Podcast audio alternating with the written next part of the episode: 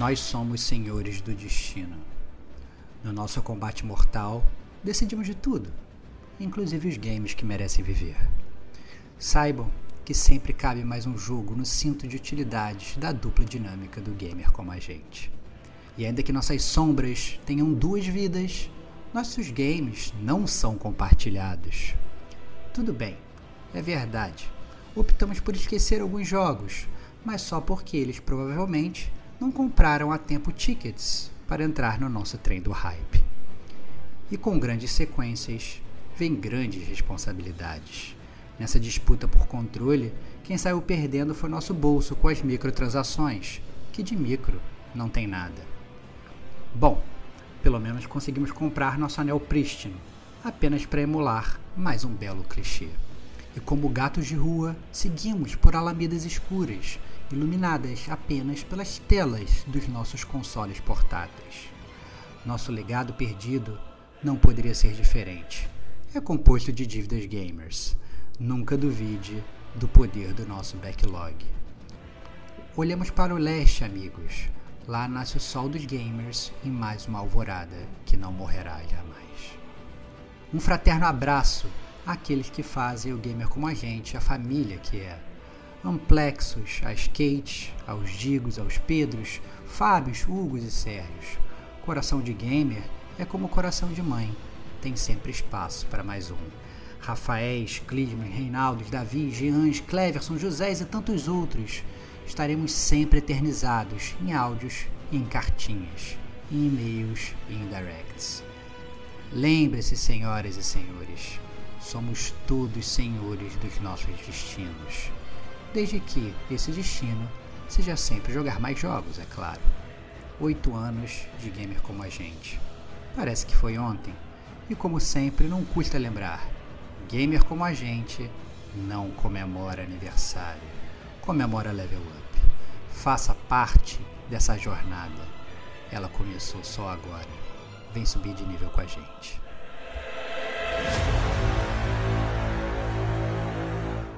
Outstanding.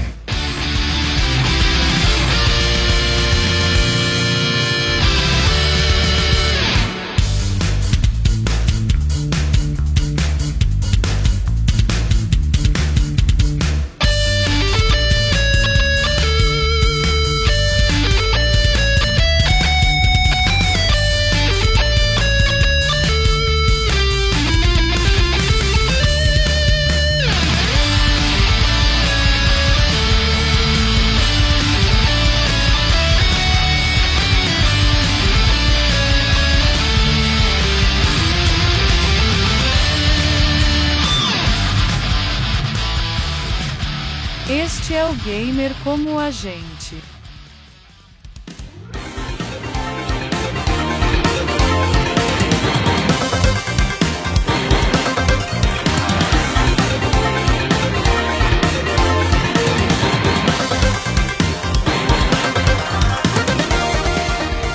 Olá, amigos e amigas gamers, sejam bem-vindos a mais um podcast do Gamer Como a Gente. Eu sou o Diego Ferreira, estou na minha eterna companhia com o Rodrigo Estevão aqui. Salve, salve, amigos do Gamer Como a Gente.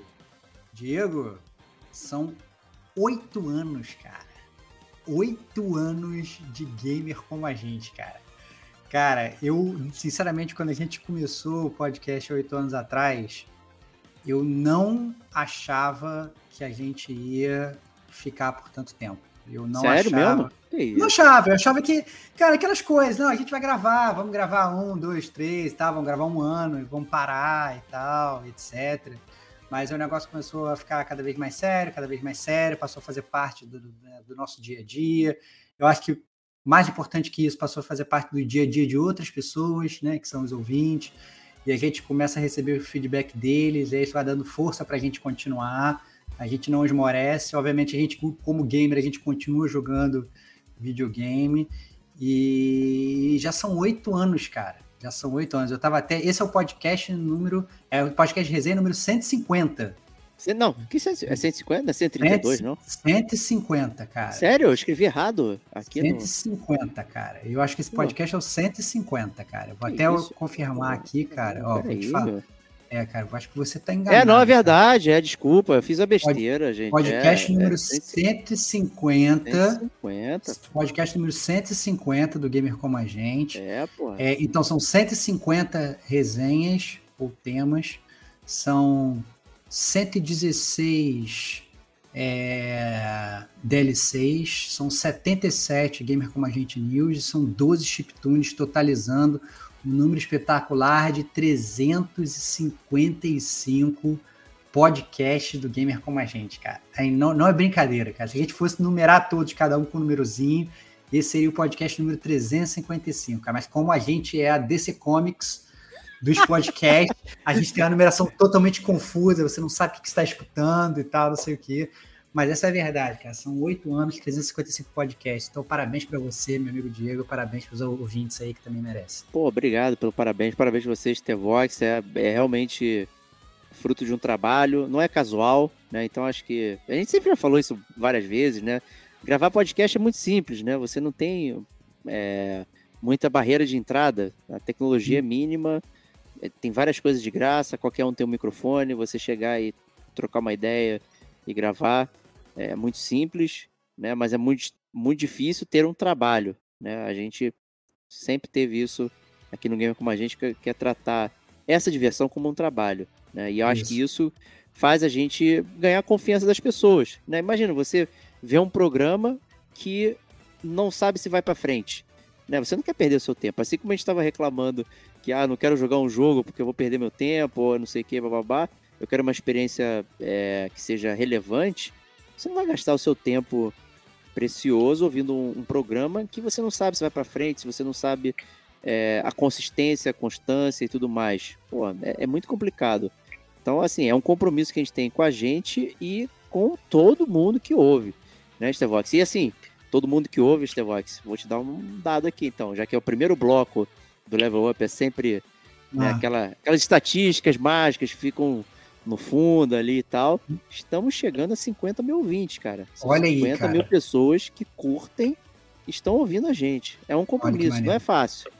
Não, e eu acho que assim, é, é, até assim, a gente está gravando esse podcast em live, né? Então aí, primeira mensagem de parabéns aqui do Danilo, né? Danilo Souza falando parabéns, mano, vocês são foda, como eu já falei, vocês são muito melhores que os outros podcasts por aí sobre games e não são reconhecidos como, não são conhecidos como merecidos, mas vocês estão crescendo cada vez mais. Eu acho assim, cara, é, eu acho que o gamer como a gente talvez tenha um, tenha um diferencial importante, que eu acho que até acaba cativando grande parte da nossa audiência, que assim, muitas outras pessoas que geram esse tipo de conteúdo na internet, eles vivem disso, né?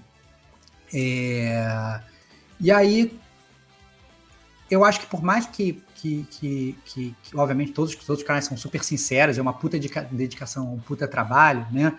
É, a gente, como a gente, na verdade, trabalha de manhã e grava podcast de noite, de noite como o Batman, né? A gente luta contra o crime, né? Só que a gente, a gente grava podcast de noite. Eu acho que a gente se aproxima às vezes, a gente passa por várias vezes coisas que o gamer comum passa também, né? Entendeu? É a falta de tempo para jogar, é a falta de dinheiro para conseguir aquele jogo, entendeu? É, sabe, é, é- são, são coisas, às vezes, problemas em casa, entendeu? É a gente ter que fazer um malabarismo junto com o trabalho para arranjar tempo, a gente tem um backlog gigantesco, é a gente né, experimentar, não poder comprar todos os jogos ao mesmo tempo, né? A gente, e, e isso eu acho que quando a gente dá esses relatos, a gente fala um pouco de como funciona o gamer como a gente, acho que bem ou mal a gente acaba se aproximando mais do gamer como a gente, não é à toa que se chama de gamer como a É. gente, né? Então, é, e isso eu gosto muito, né? Tanto que eu já falei várias vezes aqui, uma das coisas que me dá mais prazer é justamente trocar essa ideia,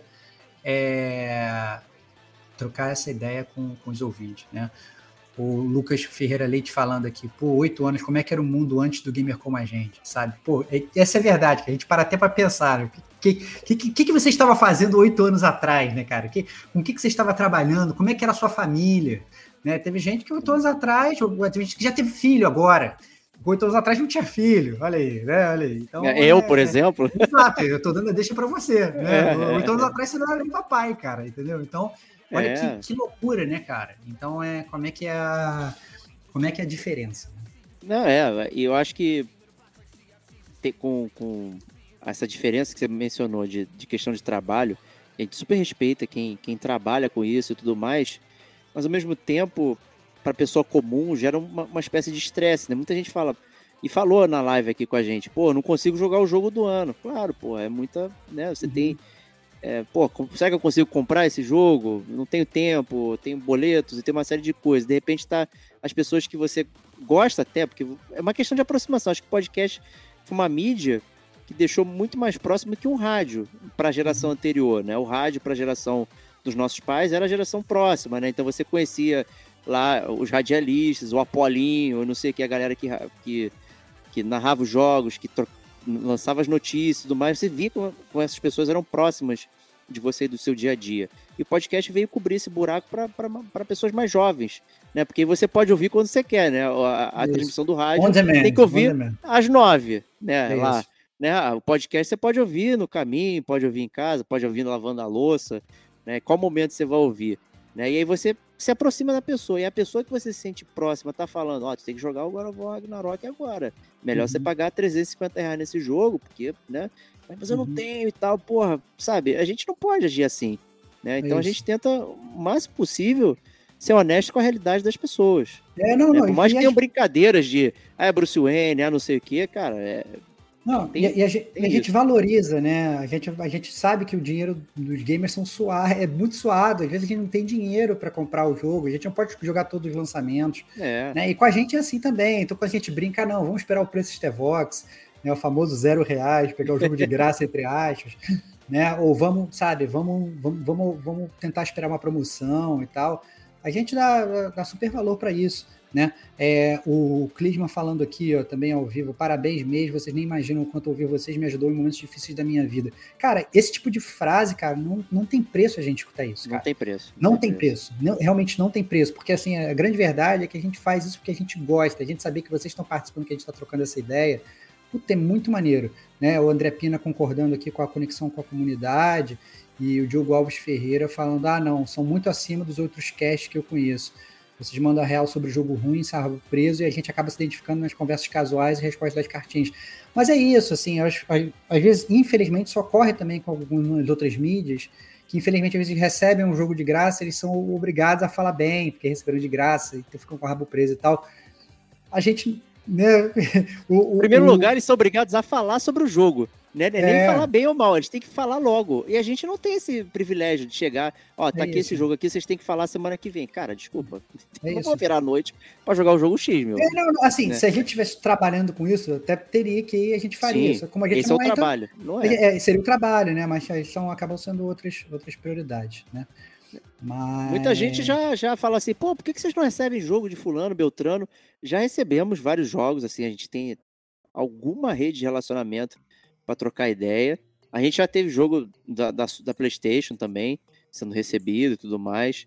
Mas, assim, a dedicação específica para trazer. Porque quando você recebe o jogo, desculpa, ele é um marketing. Né? Uhum. A, a, empresa que está te dando o jogo, ele está investindo em propaganda. Entendeu? Uhum. E aí a gente não tem como fazer uma propaganda na hora que eles querem, porque é né, o trabalho é completamente diferente. E pior, uhum. né? Propaganda. Como é que eu vou fazer uma propaganda que eu vou falar mal? Né? Uhum. Que talvez a gente não curta o jogo ou tenha problemas e tal. A gente fica numa lista, né, bloqueada aí facilmente. Então, assim, não funciona. É melhor Exato. a gente ter a nossa direção do que, que a gente fala e tudo mais, uma direção, inclusive, mapeada pelos próprios ouvintes, né? O ouvinte quer ver isso, quer ver assado. A gente até se esforça para pegar um jogo que o pessoal quer ouvir, né, Stevox? É isso, é isso. E, e, às vezes a gente também, aquele negócio. É, principalmente você, né, Diego? A gente faz um garimpo de jogos que ninguém nunca ouviu falar e traz para podcast. Então, é. é. das duas vias. A gente traz o que vocês querem querem ouvir e a gente traz às vezes coisas que vocês não sabem que vocês querem ouvir, mas na verdade vocês querem. Né? Mandamos então, o Steve Jobs, né? É isso, é isso. Então acho que vale, vale muito a pena, né? Então, pô, é o Lucas falando aqui, né? É, eu vejo que é, o podcast é ter amigos para debater jogos. Quantos de nós não cresceram no copo local? É, e ter alguém do outro lado que fala sobre a coisa que você consome é muito bom. Isso é, é, algo que aproxima todo mundo que gosta de jogar, seja um grande fã, seja um mestre patinador, seja um jogador casual. É exatamente isso, entendeu? É, eu acho que a ideia é a gente poder é, é, jogar games e conversar com a galera, porque foi assim que nasceu. Né? O Gamer Como a gente nasceu com, com né, com a gente conversando sobre games. É isso. Ah, não, pô, vamos gravar essa parada? Vamos, entendeu? Então, todo mundo que está escutando o podcast é gamer como a gente, porque vocês com certeza falam de games com os outros, entendeu? E esse, esse é o grande barato. Não, total. É, é essa que é, é uma coisa que aproxima as pessoas né, de você poder conversar, porque hoje, por exemplo, a internet ela é tóxica. Né? As uhum. pessoas se escondem atrás de bonecos de anime e tudo mais. Então você fala que não gosta de, de panqueca, Aí alguém fala, ah, quer dizer que você está criticando o crepe, né? Tipo, você não consegue manter uma conversa uhum. ok, saudável, com muitas pessoas, com desconhecidos até, porque uhum. uh, o anonimato faz que você fique ousado e seja mal educado. Uhum. Né, com as pessoas. E a gente não quer ser mal educado com ninguém, a gente quer trazer é temas relevantes e poder trocar essa ideia de forma educada com as pessoas, sem, sem ser taxativo e respeitando é a opinião de todo mundo. Essa do é Hogwarts isso. Legacy, que na live o nosso amigo Marlon mencionou, é um tema polêmico na internet. Se você fala qualquer coisa, se você uhum. não tiver de um lado, você já é taxado de outro e você não consegue ter uma conversa, você não consegue nem ser recebido pela sua própria dúvida com respeito àquele assunto. É não, isso. Tipo, você é obrigado a odiar a Hogwarts Legacy de todas as maneiras, sei que foda-se e tal, azar. E tipo, calma aí, deixa eu raciocinar minha vida não, também. Esse é o ponto. É, você, é, você é pode nem pensar, você não pode nem pensar para você formar uma opinião, né? Então, assim, é. você claramente você já é taxado lado A, lado B. É. E é complicado. Às vezes você quer experimentar um negócio para ver se você gosta ou não, mas não, você tem que tomar a decisão antes de você jogar. Então, e mais uma vez, eu não estou criticando quem tomou uma decisão antes de jogar o jogo.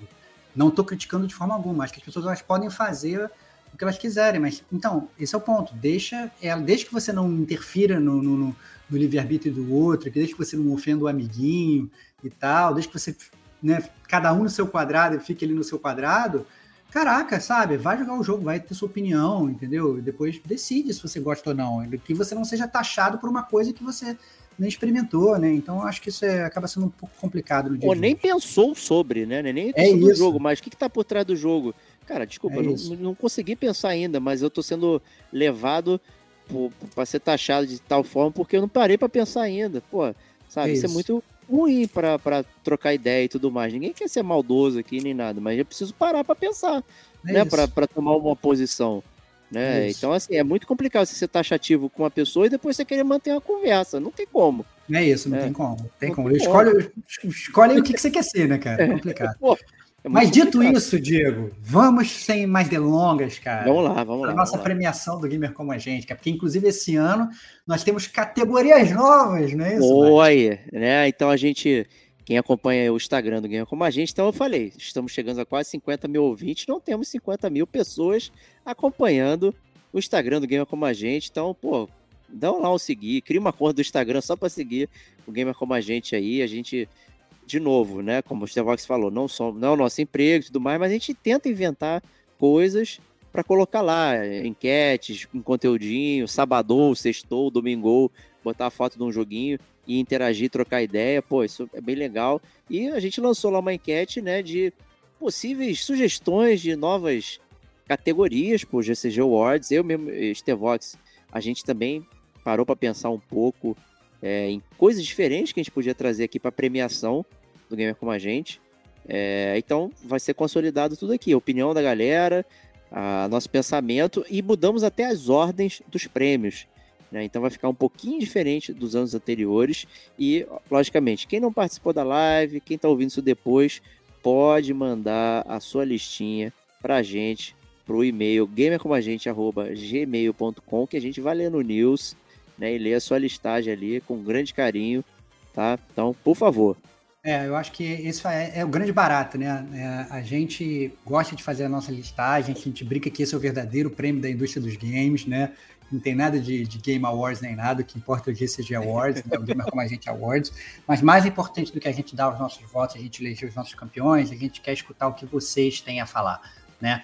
E porque mais uma vez é sobre a troca com vocês, não é sobre o podcast em si. Então é muito importante saber quais são os campeões das categorias para vocês também. Então mande sua carta para gamercomagente.com. E só tem uma regra sobre o GCG Awards, que é um pouco diferente dos awards que, que vocês estão acostumados aí. A, a única regra é o seguinte: se você for escolher um jogo como campeão de uma determinada categoria, você tem que ter jogado ele no ano de 2022. Ponto. É só isso. Ele não precisa ter sido lançado no ano de 2022, entendeu? Você não tem que ter comprado ele no ano de 2022, entendeu? Você pode ter comprado ele antes, sabe? É, você tem que ter jogado ele em 2022, porque ah, isso é o gamer como a gente de verdade, né? Então, muitas vezes o gamer como a gente não vai jogar o jogo do lançamento no ano do lançamento. Então, é, é simplesmente explicar. Às vezes é um jogo antigo que você comprou, sei lá, oito anos atrás, quando o gamer com a gente estava começando, você está jogando só agora, entendeu? E esse foi o jogo do ano para você, ele vai entrar na sua categoria de jogo do ano, você pode dar, ele não tem nenhum problema, ninguém vai te criticar, porque é isso. Gamer como a gente é muito sobre como a gente é, e não como, sei lá, o mercado às vezes ali funciona, e, como, e a gente quebra, tenta quebrar um pouco dessas amarras aí que a gente está muito acostumado. Isso aí. Então, assim, a primeira categoria, na verdade, não é nem a premiação de games, é a premiação dos nossos ouvintes, né, Starvox? Exato, exato. A gente achou que esse ano que passou foi um ano tão legal, que a gente aumentou tanto é, é, a, a colaboração dos ouvintes e foi muito mais colaborativo, muito mais participativo. Então, a primeira categoria, o primeiro prêmio do Gamer Como a Gente é uma categoria que se chama o mestre das cartinhas. Ou seja, quem foi aquele gamer que mais mandou cartinhas para o gamer como a gente no ano de 2022. Olha aí que legal. E olha que isso, obviamente, como a gente não anunciou antes que ia ter esse prêmio, olha que barato. É, é, ninguém mandou mais para poder ganhar isso, essas é, coisas. É. Totalmente orgânico. Totalmente orgânico, né? É, aí o Diego você selecionou três aqui, né? Tem três, vai começar pelo bronze, prata e ouro, é isso? Vai Vamos, bronze, prata e ouro. Vamos bronze, pensar prata. assim, gente, ó, ó, ó, São 12 GCG News ao, ao, longo do ano, um por mês. É isso. Né? Aí é isso. você imagina a quantidade de cartinhas que a gente recebe individuais, de muita gente, mas três pessoas realmente foram além né, e mandaram muitas cartinhas. Né? E é vamos isso. ler aqui o primeiro bronze, né, que é o nosso amigo Davi Marinho, grande Bíblia Gamer, ele mandou oito cartinhas. O lance hum. são, ele mandou oito cartinhas, só que as cartinhas têm mais de 80 milhões de caracteres. Né? É isso. talvez, talvez se, você for, se, se, o prêmio fosse por maior número de caracteres escritos, Seria eu diria você. que provavelmente o Davi é. teria ganho.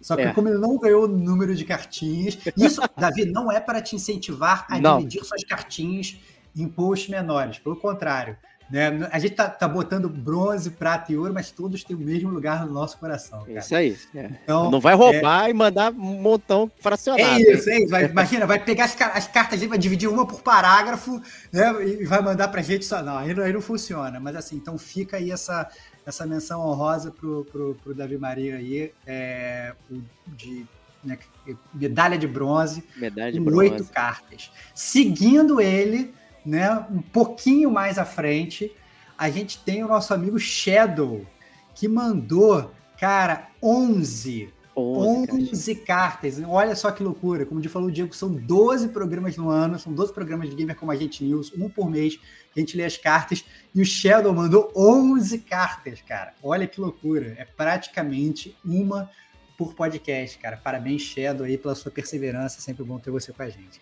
É isso aí. E medalha de ouro aqui.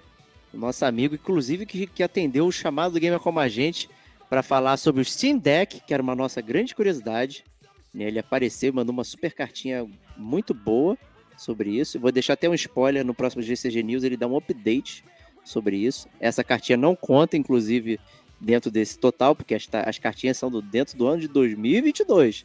Então, 2023 já começou com muitas cartinhas aí. Estou falando de Reinaldo Elias com 13 cartinhas cara, enviadas no ano de 2022. Olha que loucura, cara. Tem mais, tem uma proporção, ele tem mais de uma cartinha por GCG News, cara. Olha que loucura, cara. Isso aqui é perseverança.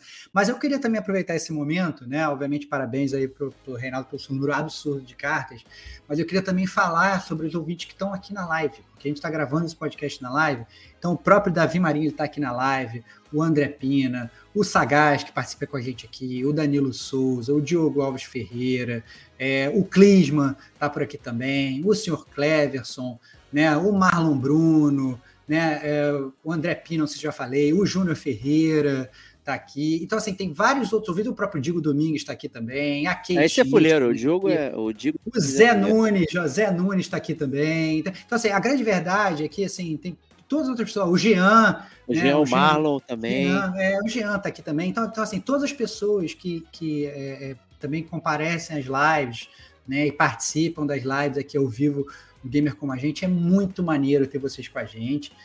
E é por vocês que a gente grava o podcast, que a gente para para pensar em resenha, que a gente para para jogar. Né? o Hugo mandando mensagem aqui agora, para a gente não esquecer dele, tá aqui também. Eu já esqueci então, assim, que é assim, Hugo. Que é isso, cara. O Hugo é maravilhoso, cara. O Hugo é maravilhoso. tá com dois Hel... strikes aí. No próximo Helsinki, ele sai do grupo. Helsinki, Helsinki. Ó, oh, Guilherme Alves, olha aí. É mais, quando a gente começa a citar as pessoas, olha aí surgem os mudos, cara. Os mudos aparecem. Olha aí que maneiro, Guilherme Alves aí. Então é muito legal, cara, é, a gente ter essa, essa participação de vocês, é, o carinho que vocês têm pela gente, saibam que é mútuo. Essa é a verdade. A gente gosta muito. Eu acho que se não fosse por vocês, eu pelo menos digo por mim, se não fosse por vocês, eu já, já ah, quer saber? Vou vou fazer outra coisa, vou gastar minha segunda-feira de noite gravando, fazendo outra coisa, tá? vou jogar mais videogame. Vou jogar RDR2. Vou jogar RDR2, mas é que tá aí, eu não estou jogando RDR2 para gravar podcast do Gamer com a gente. Olha aí. aí. Olha aí, olha aí. Então, assim, essa é a grande, essa é a grande, é, é, esse é o grande barato, né? Então, olha aí, o próprio Davi Marinho falando aqui, ó, estou sacrificando minha segunda-feira de games para estar aqui com vocês. Estou deixando de jogar Persona 5 para estar aqui, mas estou satisfeito. Olha que maneira, né? Então, Muito... Pô, parabéns pela escolha pelo Persona 5, mas parabéns mais ainda por estar aqui no Gamer com a gente. É muito mais. É isso aí. É. é por isso que a gente tem esse grande carinho, cara. E, e, a gente tem responsabilidade também pelas coisas que a gente fala. Voltando um pouquinho da introdução, a gente tem que ter cuidado com as coisas que a gente fala tudo mais, porque as pessoas estão assistindo a gente, né? Estão uhum. participando junto com a gente, né? Então é muito interessante essa essa questão. A gente tem que ter realmente atenção com todos, né? E o mestre das cartinhas, assim, não é uma competição, tá, gente? Não vai começar amanhã mandando cartinha e tudo mais. Podem mandar. A gente tá? nem Mas sabe é, se essa categoria é, vai voltar. Talvez é, ela volte de um jeito diferente. Ou seja, interaja com o gamer como a gente. Vai que no ano que vem essa categoria muda. É, então, tem muita gente que interage só no Instagram, fica trocando ideia, comenta é lá os stories e tudo mais. Tem muita gente que nunca mandou uma cartinha, mas está no Instagram trocando ideia. Então, assim, o importante não é o formato. Ah, eu vou mandar a cartinha, vou mandar. É, é, é tá junto. Né? É Acho que o mais importante é tá junto. O mestre das cartinhas é o tá junto. É isso. É, é esse é o simbolismo. Tá? É, eu, olha só, o próprio Danilo falando aqui ao vivo também.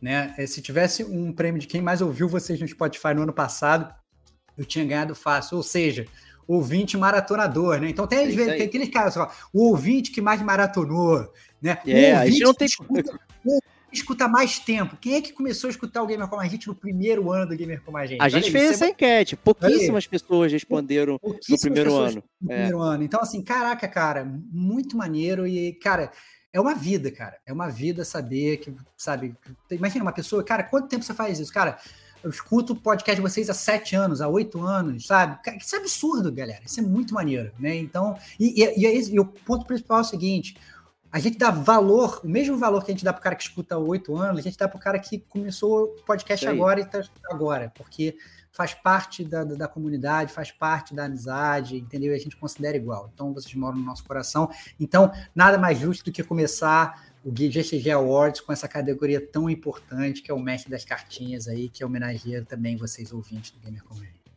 Perfeito, né? Então, com isso, vamos para a segunda categoria de Devox, que é o Mano. roubo do ano. Né? Roubado of the Year. Cara, né? roubado of the Year, a gente, a gente, isso é engraçado, né? Porque a gente no, no, no Gamer como a gente, a gente costuma muito ter vários roubos, né?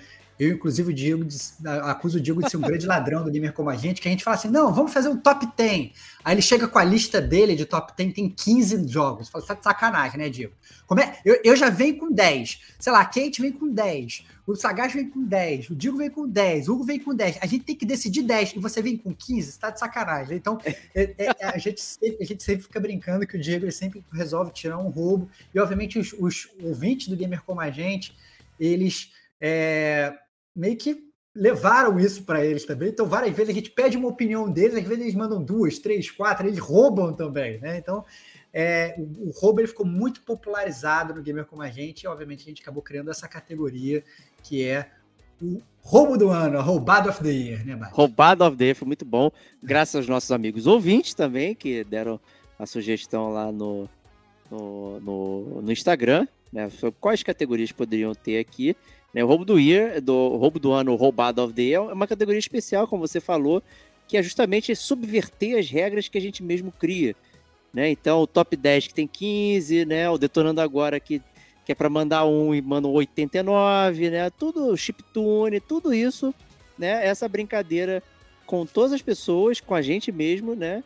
Então, o roubo do ano, roubado of the year, vai para todos os participantes do Detonando Agora, dos ouvintes, porque a galera isso. realmente se empolgou. Teve pessoas, tiveram pessoas que mandaram mais de uma cartinha para o mesmo Detonando Agora. Isso para mim é uma roubada. Roubada of the year. A gente pede para a pessoa escolher um jogo. Teve gente que fez resenha de 10 jogos, listou os jogos. Olha os meus 10 jogos favoritos. Gente, caraca, não era sobre isso, é só sobre o jogo que você está jogando agora.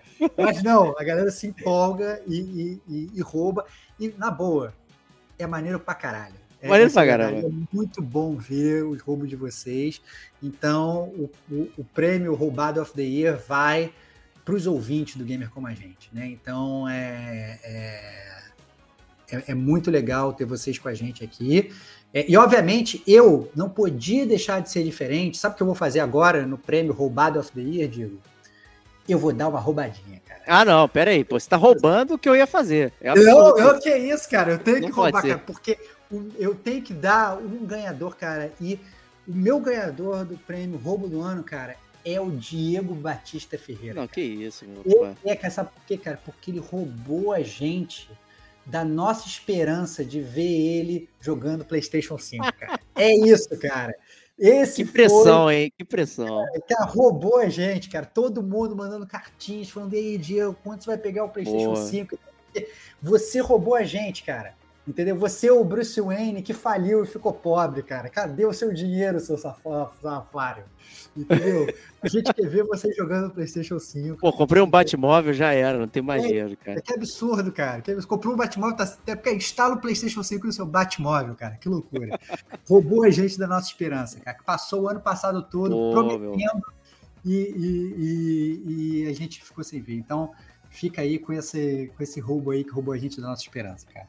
Pô, aí, ó, o Cris me falando que o Diegão é o maior ladrão do cast. Olha, isso é. é. verdade, sempre foi, desde o início. Pode escutar chiptune, a gente pega, eu quero uma música, ele traz três músicas, né? A gente cria um tema, ele cria um diferente. Então, cara, desculpa, né? O, o maior ladrão é você, cara. Mentira, você é o segundo maior ladrão. O maior ladrão de todos é Arsène Lupin, o ladrão de casaca. Depois de Arsène Lupin, vem Diego Batista Ferreira. Ah, muito bom, cara, gente. Obrigado aí, então, pelo. Inclusive, mencionaram meu nome né, no é Instagram lá, falando que o roubo do ano é o prêmio Diego do ano, né? Olha, cara, excelente. Né? Caraca.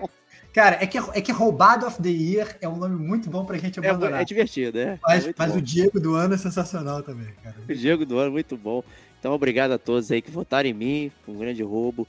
Aí essa categoria foi muito divertida. Quem sabe no ano que vem ela volta ou não, com coisas diferentes aí, vamos, vamos anotar.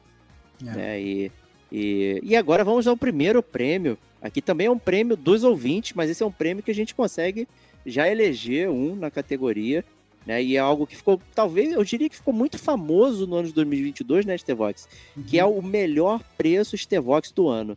Então, Exato. explica pra galera a categoria aí. É, então, é muito simples. O preço Stevox, como a gente já chegou a mencionar aqui nesse podcast, é quando você pega o game de graça. Né? Então, assim, obviamente, você provavelmente pagou algum serviço, né? Seja uma Game Pass, seja uma PSN Plus Extra, sei lá, que Premium, o que quer que seja. Você tem acesso aos jogos de graça e aí você consegue jogar um jogo sem desembolsar especificamente por aquele jogo, já que está pagando o, o, o, o serviço. Né? Então a gente resolveu botar aqui uma categoria do melhor jogo que você jogou de graça esse ano. Aquele jogo que você não pagou nada, jogou e falou, cara, que maravilha, joguei muitas horas, foi muito legal, sabe? O que que sabe, o que que foi, o que que foi que você jogou, Diego? Eu quero que você fale o seu candidato, o seu campeão para o melhor preço de Tevox do ano, cara. Cara, tem um motivo muito bom porque eu pus essa categoria após o roubo do ano. Ah, que eu vou roubar agora. Eu sabia. Cara, que canalha, cara. Eu sabia que você ia roubar, cara.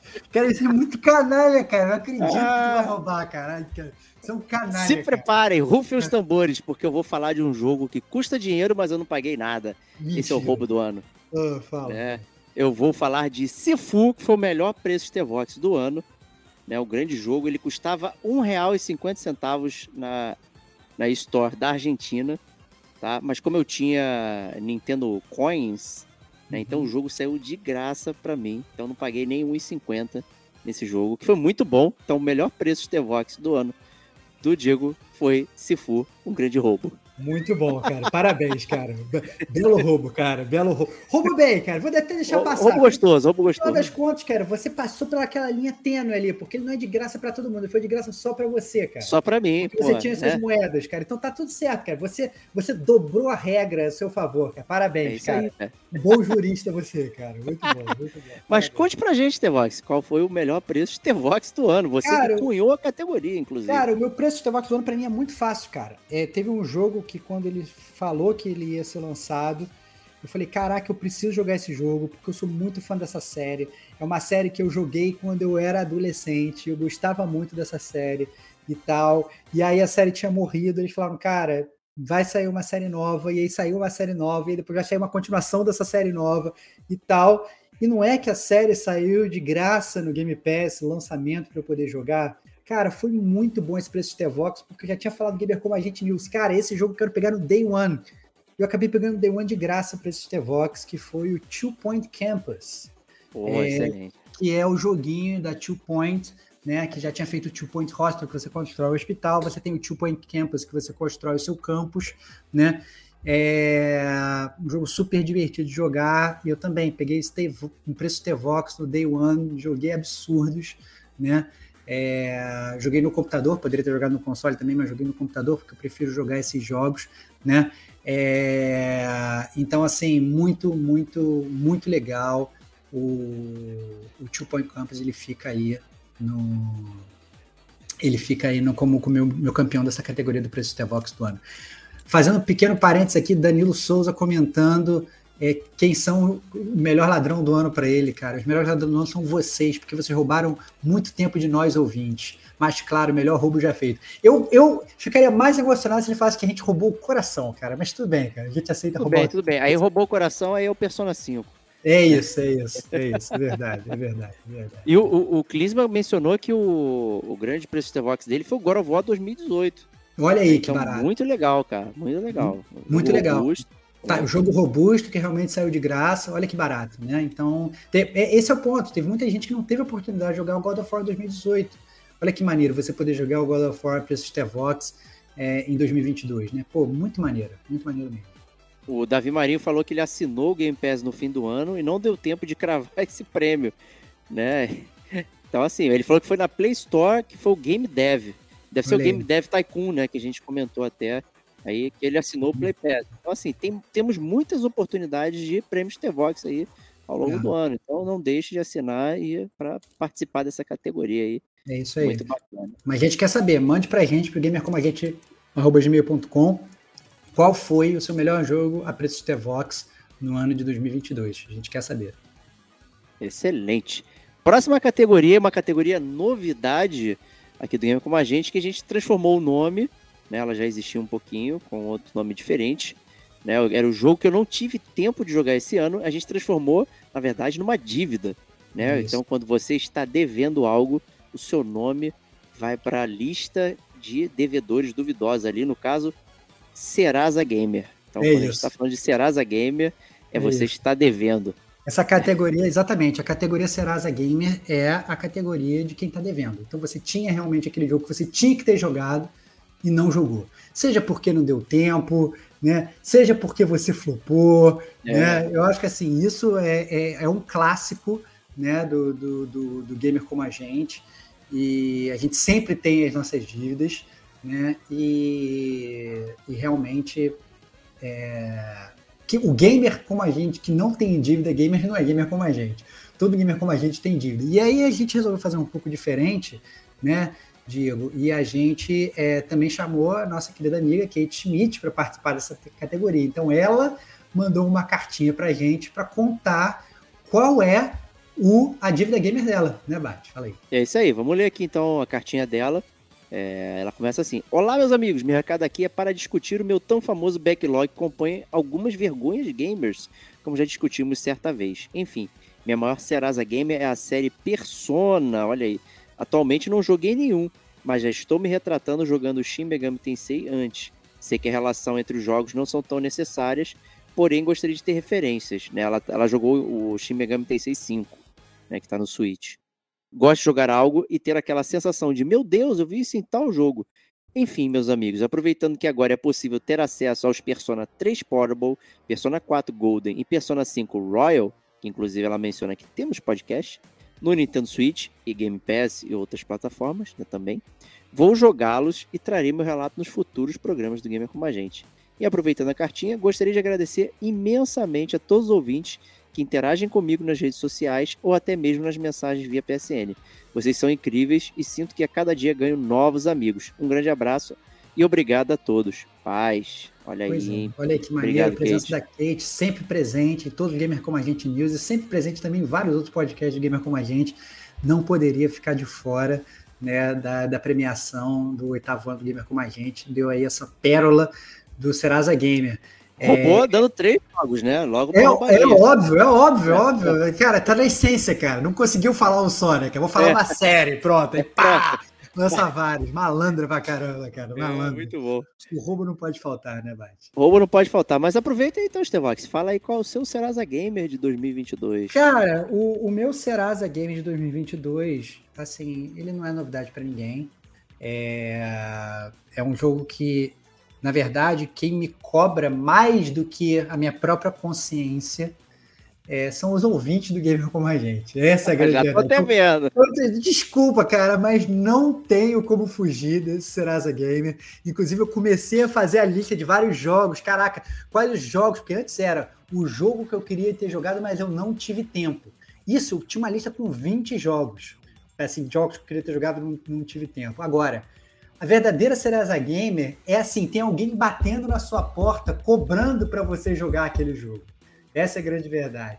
E aí só pode ser um só, né, galera? Serasa é. Game do Stevox se chama Red Dead Redemption 2, cara. Esse jogo é, foi o um jogo que, na verdade, é, eu, eu realmente não, não joguei, fui muito cobrado, continuo sendo cobrado, gostaria de poder jogar, mas eu fico com medo, porque realmente eu acho que eu preciso de 365 dias para jogar esse jogo, porque eu acho que vou demorar um ano inteiro para jogar, porque realmente é um pouco sofrido para mim jogar o Red Dead. Mas é verdade, meu nome está lá na lista de devedores dos idosos, né? É, porque infelizmente eu não segui bem as, as, as desventuras de Arthur Morgan. Perfeito, perfeito. Um, um belo interlúdio aqui. O Davi menciona que né, o Serasa dele Gamer é muito grande, mas o Sekiro né, é o Serasa Gamer dele que ele elege. Está desde 2022 no início e até agora não instalou. Coisa feia. Não, não cara, cara, comprou no início de 2022, nem instalou, cara, tem que instalar e tem que jogar, que é um jogo maravilhoso, cara. Cai dentro.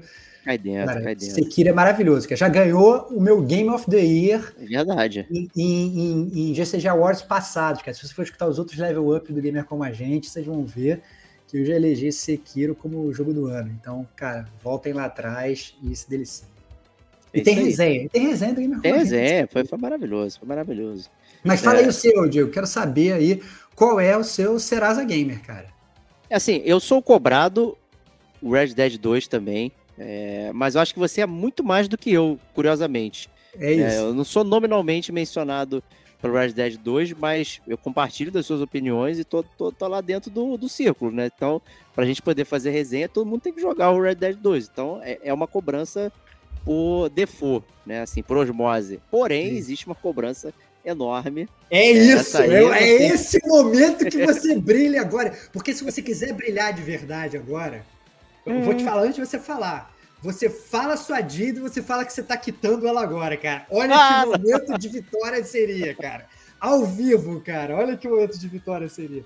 É a sua oportunidade de brilhar, cara. Vai lá, Diego. Vai lá. Vou lá agora. Então, minha dívida gamer é um PSP que eu nunca tive. Ah, vai se ferrar, cara. Vai se ferrar. Não acredito. É, não. Não, não acredito. Mentira, gente. É o PlayStation 5 que eu fui duramente cobrado durante todo o ano de 2022 e já entramos em 2023 e eu continuo devendo. Né? É. É, não, não tá fácil, gente. Não tá fácil. É isso, cara. Tá, tá devendo. O bom é que você sabe que teu nome tá lá na lista, cara. Tá na lista. Esse aí tá fedorento, meu. Já tô cobrança extrajudicial, tem pessoa batendo na minha porta aqui, ó. Cadê o PlayStation? Cadê o PlayStation 5 e tal? É, então. É. ó, tá assim. ó, pessoal aqui também comentando, a André falando aqui no, no, no chat que o Serasa Gamer dele é o Last of Us 2. Pecado não ter jogado. Pecado, pecado. E pecado não ter escutado o podcast do Last of Us 2, se não escutou, tem que escutar. Foi um podcast, tem gente chorando no podcast, é mudando de ideia no meio do podcast, todo mundo se abraçando no final. Esse podcast foi histórico do Gamer Como a Gente, Last of Us 2. Diogo Alves falando que o Bloodborne é, tá no Serasa Gamer, que ele não consegue passar do, do começo. É, o Clisma falando que toda a série Souls está no Serasa Gamer dele. Lucas falando que ele, ele, ele, que ele nem quer falar que tem muitos jogos no Serasa, né? Davi Marinho falando que nunca jogou nenhum jogo da série Souls também. Tô envergonhado, hein? Eu, eu achava que ia ter mais, mais fãs da série Souls aqui, cara. Tem que jogar a série Souls, é fundamental. Cara. Perfeito. se você quer saber como foi a gravação do Last of Us 2, é só entrar no tweet fixado lá do no, no Twitter do Gamer Como a Gente. Você vai ver a fotinho minha do Stevox ali, com as garrafas de uísque lá, zerando. A Kate ficou com vergonha, porque né, ela tomou acho que um engradado de cerveja praia. É isso. Né? Já tava, a mão tava cansada de tanta maçalatinha. É né? Nem saiu na foto. É foi sinistro, foi sinistro. É muito bom, muito bom. É, aí vamos nessa então aqui. Próxima categoria. Então, se tem o Serasa, se você deve algo, também você tem a oportunidade de pagar essa dívida, né, Stevox? É isso, é isso. Então, obviamente, a gente, né, para contrapor essa categoria nova do Serasa Gamer, a gente criou a categoria dívida paga. Qual foi a sua dívida paga no ano de 2022? Aquele jogo que você queria jogar, você falou assim, é agora, chegou esse ano e você foi lá, destruiu ele, detonou ele do início ao fim, né? Subiu no pódio gamer como um grande, é, é, um grande gamer em dia. É isso. É isso aí que pagou a sua dívida. Eu quero saber, Diogo, qual foi a sua dívida paga em 2022, cara? Ah, essa aí, quem acompanhou o podcast já sabe, aí prestou atenção, que é o Nier Automata. Consegui aí zerar essa brincadeira. No GCG Awards do ano passado, né, ele entrou como uma dívida, né, o jogo que eu queria ter jogado não tive tempo, né, que a gente transformou em Serasa Gamer. Então nada mais justo de que eu ter terminado aí. Quem ouvia o podcast sabe que o Stevox ficava torrando minha paciência para terminar logo, né? Começar a jogar. É, principalmente sendo eu que, que enchi o saco para todo mundo jogar Nier Automata e depois não ter jogado, né? É, uhum. Então, tá, essa dívida tá paga, não devo nada. Agora Isso. a gente deve a você o podcast, né? Aí é outro assunto.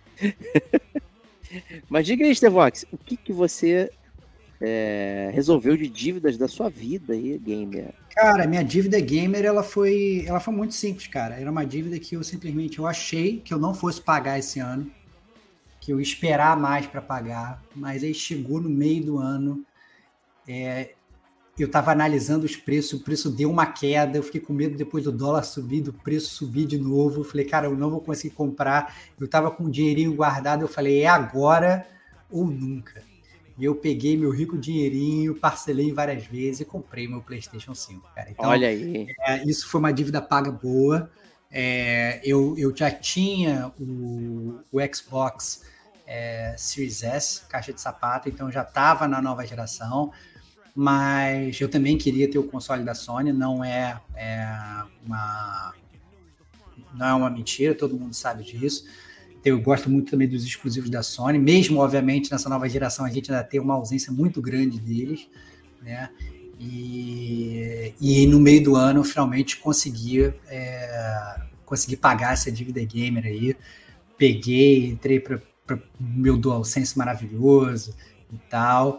E, e agora estou jogando o PlayStation 5 voando, voando. Então, é, e todo mundo que é gamer como a gente sabe como é gostoso a gente comprar aquele console que a gente tem vontade, né? Então eu acho que é, eu acho que eu falo por mim, mas eu tenho certeza que vários é, juntariam suas vozes aqui à minha retórica, porque realmente é muito maneiro quando você pega, você consegue se planejar, juntar o seu dinheiro, esperar o melhor momento e falar assim, beleza, é agora que eu vou levar o meu console. Não tem nada melhor do que assim você pegar ir num lugar e voltar com o teu console debaixo do braço. Ou então você ficar Boa. acompanhando, você ficar acompanhando lá no site da internet, tá vindo, tá vindo, tá vindo, vai chegar hoje. E você fica lá plantado na portaria, na portaria chegando, esperando chegar o seu console, né? Então isso é muito maneiro, né? É, isso é muito maneiro e é uma coisa que eu recomendo para todo mundo. Planejem-se, planejem-se. Às vezes, beleza, tá sem dinheiro, obviamente, vocês sabem que eu fico pilhando pra caramba o Diego aqui para comprar o PlayStation 5, mas é óbvio, é tudo uma grande pilha. A gente, gamer como a gente, compra quando tem dinheiro e compra quando consegue fazer o seu planejamento. Né? Então, quando for o tempo para cada um comprar, que compre né? o seu console, seja ele Switch, seja PlayStation, seja é, Xbox, seja o que for, né? Mas assim, é sempre uma grande vitória, né? E eu acho que dívida paga, muitas vezes não é só de jogo, ela é de console também. Quando a gente realiza esses pequenos sonhos, é muito legal. Boa, boa. O André Pina falou que a dívida paga dele foi Dark Souls 1 e Dark Souls 3. Então tá aí, aí ó. Perfeito. O Diogo Ferreira aí, meu homônimo fake, a dívida paga dele foi o Until Dawn, que virou até cartinha. Olha aí. Olha aí, muito bom. Muito bom. O Klisman falou que, o, que a dívida paga dele foi o Death Strand. Foi, ele falou demais, né? Ele falou que ficou emocionado com o nosso podcast a ponto de querer jogar o jogo. Olha que barato. Isso cara. é muito interessante, né? Cara, aí... foi muito maneiro. A, a, a, carta do Klisman sobre o Death Stranding foi, foi realmente uma cartinha que, que tocou o nosso coração, cara, porque foi que ele escutou o podcast, teve vontade de jogar o jogo, e aí depois, quando ele comprou o jogo, ele mandava a cartinha contando sobre a jornada dele no jogo. Olha que maneiro, né? Então, é uma coisa que, que faz um full circle, que une o ciclo todo aí né? Que a gente jogou, a gente falou sobre, ele jogou e ele falou sobre. Olha que barato, muito maneiro. Muito bom. O Danilão falou aqui, o Danilo Souza. Minha dívida paga foi Disco Elysium, que é um jogo que você precisa ler muito e prestar atenção nas falas. É, começava a jogar e parava porque ficava cansado, mas aí ele criou vergonha, jogou e terminou. Olha no meu Serasa, no meu Serasa ah, Gamer aí. Ah, o Serasa Gamer. no meu Serasa Gamer Disco Elysium, essa é verdade, cara. Mas o Disco Elysium só o Diego me cobra. Red Dead Redemption todo mundo me cobra. Então, é, então é, cobre cara. mais ele do Disco Elysium aí pra olha gente aí. Olha aí, olha aí. Você não quer ser o Robocop, cara? Ai, meu Deus do céu. Policial mendigo? Muito bom, muito bom. O Davi aqui fez a sacanagem comigo, dizendo que eu estava com invejinha né, do Stevox enquanto ele falava do PS5. Né, então eu estava realmente com inveja aqui. Na verdade, eu estava pensando que o, o, PlayStation 4 que eu tenho, ele precede ao gamer como a gente, né? Então ele tem mais tempo, eu tenho mais tempo de PS4 do que de gamer como a gente. Eu uhum. comprei ele em 2014. Caralho, maluco, é muito tempo de videogame. Né? Já tá um cacareco ele aqui. Uhum. É, mas vamos lá, próxima categoria de Vox. Explica pra galera aí, apresente. A categoria é o hype do ano. E é muito simples, né? É aquele jogo que você tá hypado. Você se hypou nesse jogo no ano 2022, você só pensou nele. Foi o jogo que você falou assim, cara, esse jogo quando sair, dane-se o preço de Vox, eu quero comprar no Day One, eu preciso jogar essa pérola o mais cedo possível. Então, é aquele jogo que você mais está esperando sair. Qual foi o jogo que você mais esperou sair é, no ano de 2022? E aí, para ajudar a gente nessa categoria, a gente resolveu chamar o Pedrão. Pedro Meirelles, né, o jogo metido, gamer como a gente, começou como ouvinte, mandando cartinha, de cartinha virou podcaster integrado aqui no grupo, sempre participa com a gente, olha que maneiro, né? E ele mandou a cartinha falando do hype dele do ano. É o seguinte, vamos lá. Saudações gamers, como estão em sua jornada? Aqui quem fala é o Pedro Meirelles e trago para vocês o jogo hype do ano, o jogo, a categoria hype do ano de 2022, sendo aquele jogo que estávamos aguardando ansiosamente seu lançamento ou até simplesmente que queríamos muito jogar. Acredito que no ano de 2022 tivemos uma ampla gama de jogos e barra DLCs para serem literalmente devorados pelos gamers. Roubou. É, é, então deixo aqui alguns exemplos. Caraca, meu irmão, segunda carta participando já vai deixar o roubo. Vamos lá. É, então deixo aqui alguns exemplos, mesmo sabendo que muitos ficaram de fora. É, Pokémon Legend Arceus, Splatoon 3, Sifu, Horizon Forbidden West, Elden Ring, Stray, Gran Turismo 7, Chained Equals Pentiment, Chained Equals Pentiment, A Plague Tale Hacking, Teenage Mutant Ninja Turtles, Shredded Revenge, Two Point Campus, entre muitos outros. O meu hype do ano, entretanto, sem nenhuma dúvida, foi God of War Ragnarok da Santa Monica Studio. Desde seu anúncio, estava preparando meu barco Dracar, aquecendo minha fogueira para o inverno rigoroso e esperando a fermentação do hidromel, comprando o jogo no dia do lançamento. Felizmente, o jogo superou minhas expectativas positivamente, elevando a qualidade ainda mais de seu antecessor de 2018. Resumindo, o jogo é incrível, espetacular e estupendo, além de tantos outros adjetivos que poderia discorrer. Apesar da jogabilidade do combate ser, ser de forma similar ao de 2018, os outros quesitos do jogo não deixam a peteca cair a ponto de tornar o jogo enfadonho. É uma belíssima sequência que conclui com louvor a saga nórdica da franquia merecendo ser jogada. E para vocês, qual foi o hype do ano de 2022? Um grande abraço, meus amigos gamers. É isso aí. Muito boa a carta do, do, do Pedrão. God of War Ragnarok, Ragnarok tá no pipeline, né, Diego? É isso aí. Inclusive, ele emprestou o dele para mim. Né? Olha então, agradeço imensamente aí é, o Pedrão por ter emprestado que eu vou poder jogar. E, e, é tão bom quanto você tem um hype gamer e ele, é, ele corresponde, né? Acho que é uma alegria dupla. Né? Então isso é muito legal é, demais. Né? O André Pina até menciona aqui que o hype dele foi o Plague Tale Requiem. Olha aí, né? que barato. Que é um também que eu, que eu, gostaria de ter jogado esse ano e não deu. Realmente, não tive tempo. Eu não também, deu. não tive tempo de jogar não, cara. Tá lá na lista da Game Pass pra ser jogado, cara. É. Então, assim, muito bom. É, o Júnior mencionou que ele comprou no lançamento e platinou em uma semana aí, ó. Qual? God of War Ragnarok. God of né? War Ragnarok. É, é então... outro hype do ano aí, cara. É muito legal, cara. Esses hypes são muito maneiros. Muito bom. É, então eu vou falar qual foi o meu hype hein, do ano, hein, Stevox? Qual foi o teu é, hype do ano, cara? Cara, é... Eu, eu, acho que não vou ficar enrolando, não. Vou falar logo o que foi. Meu hype do ano foi Pentiment. Muito que é esse joguinho da Obsidian, então é uma empresa que eu curto pra caraca, a Obsidian, né? Tem vários jogos interessantes, diferentes ali. Porra, tem o clássico Fallout New Vegas, né? Então.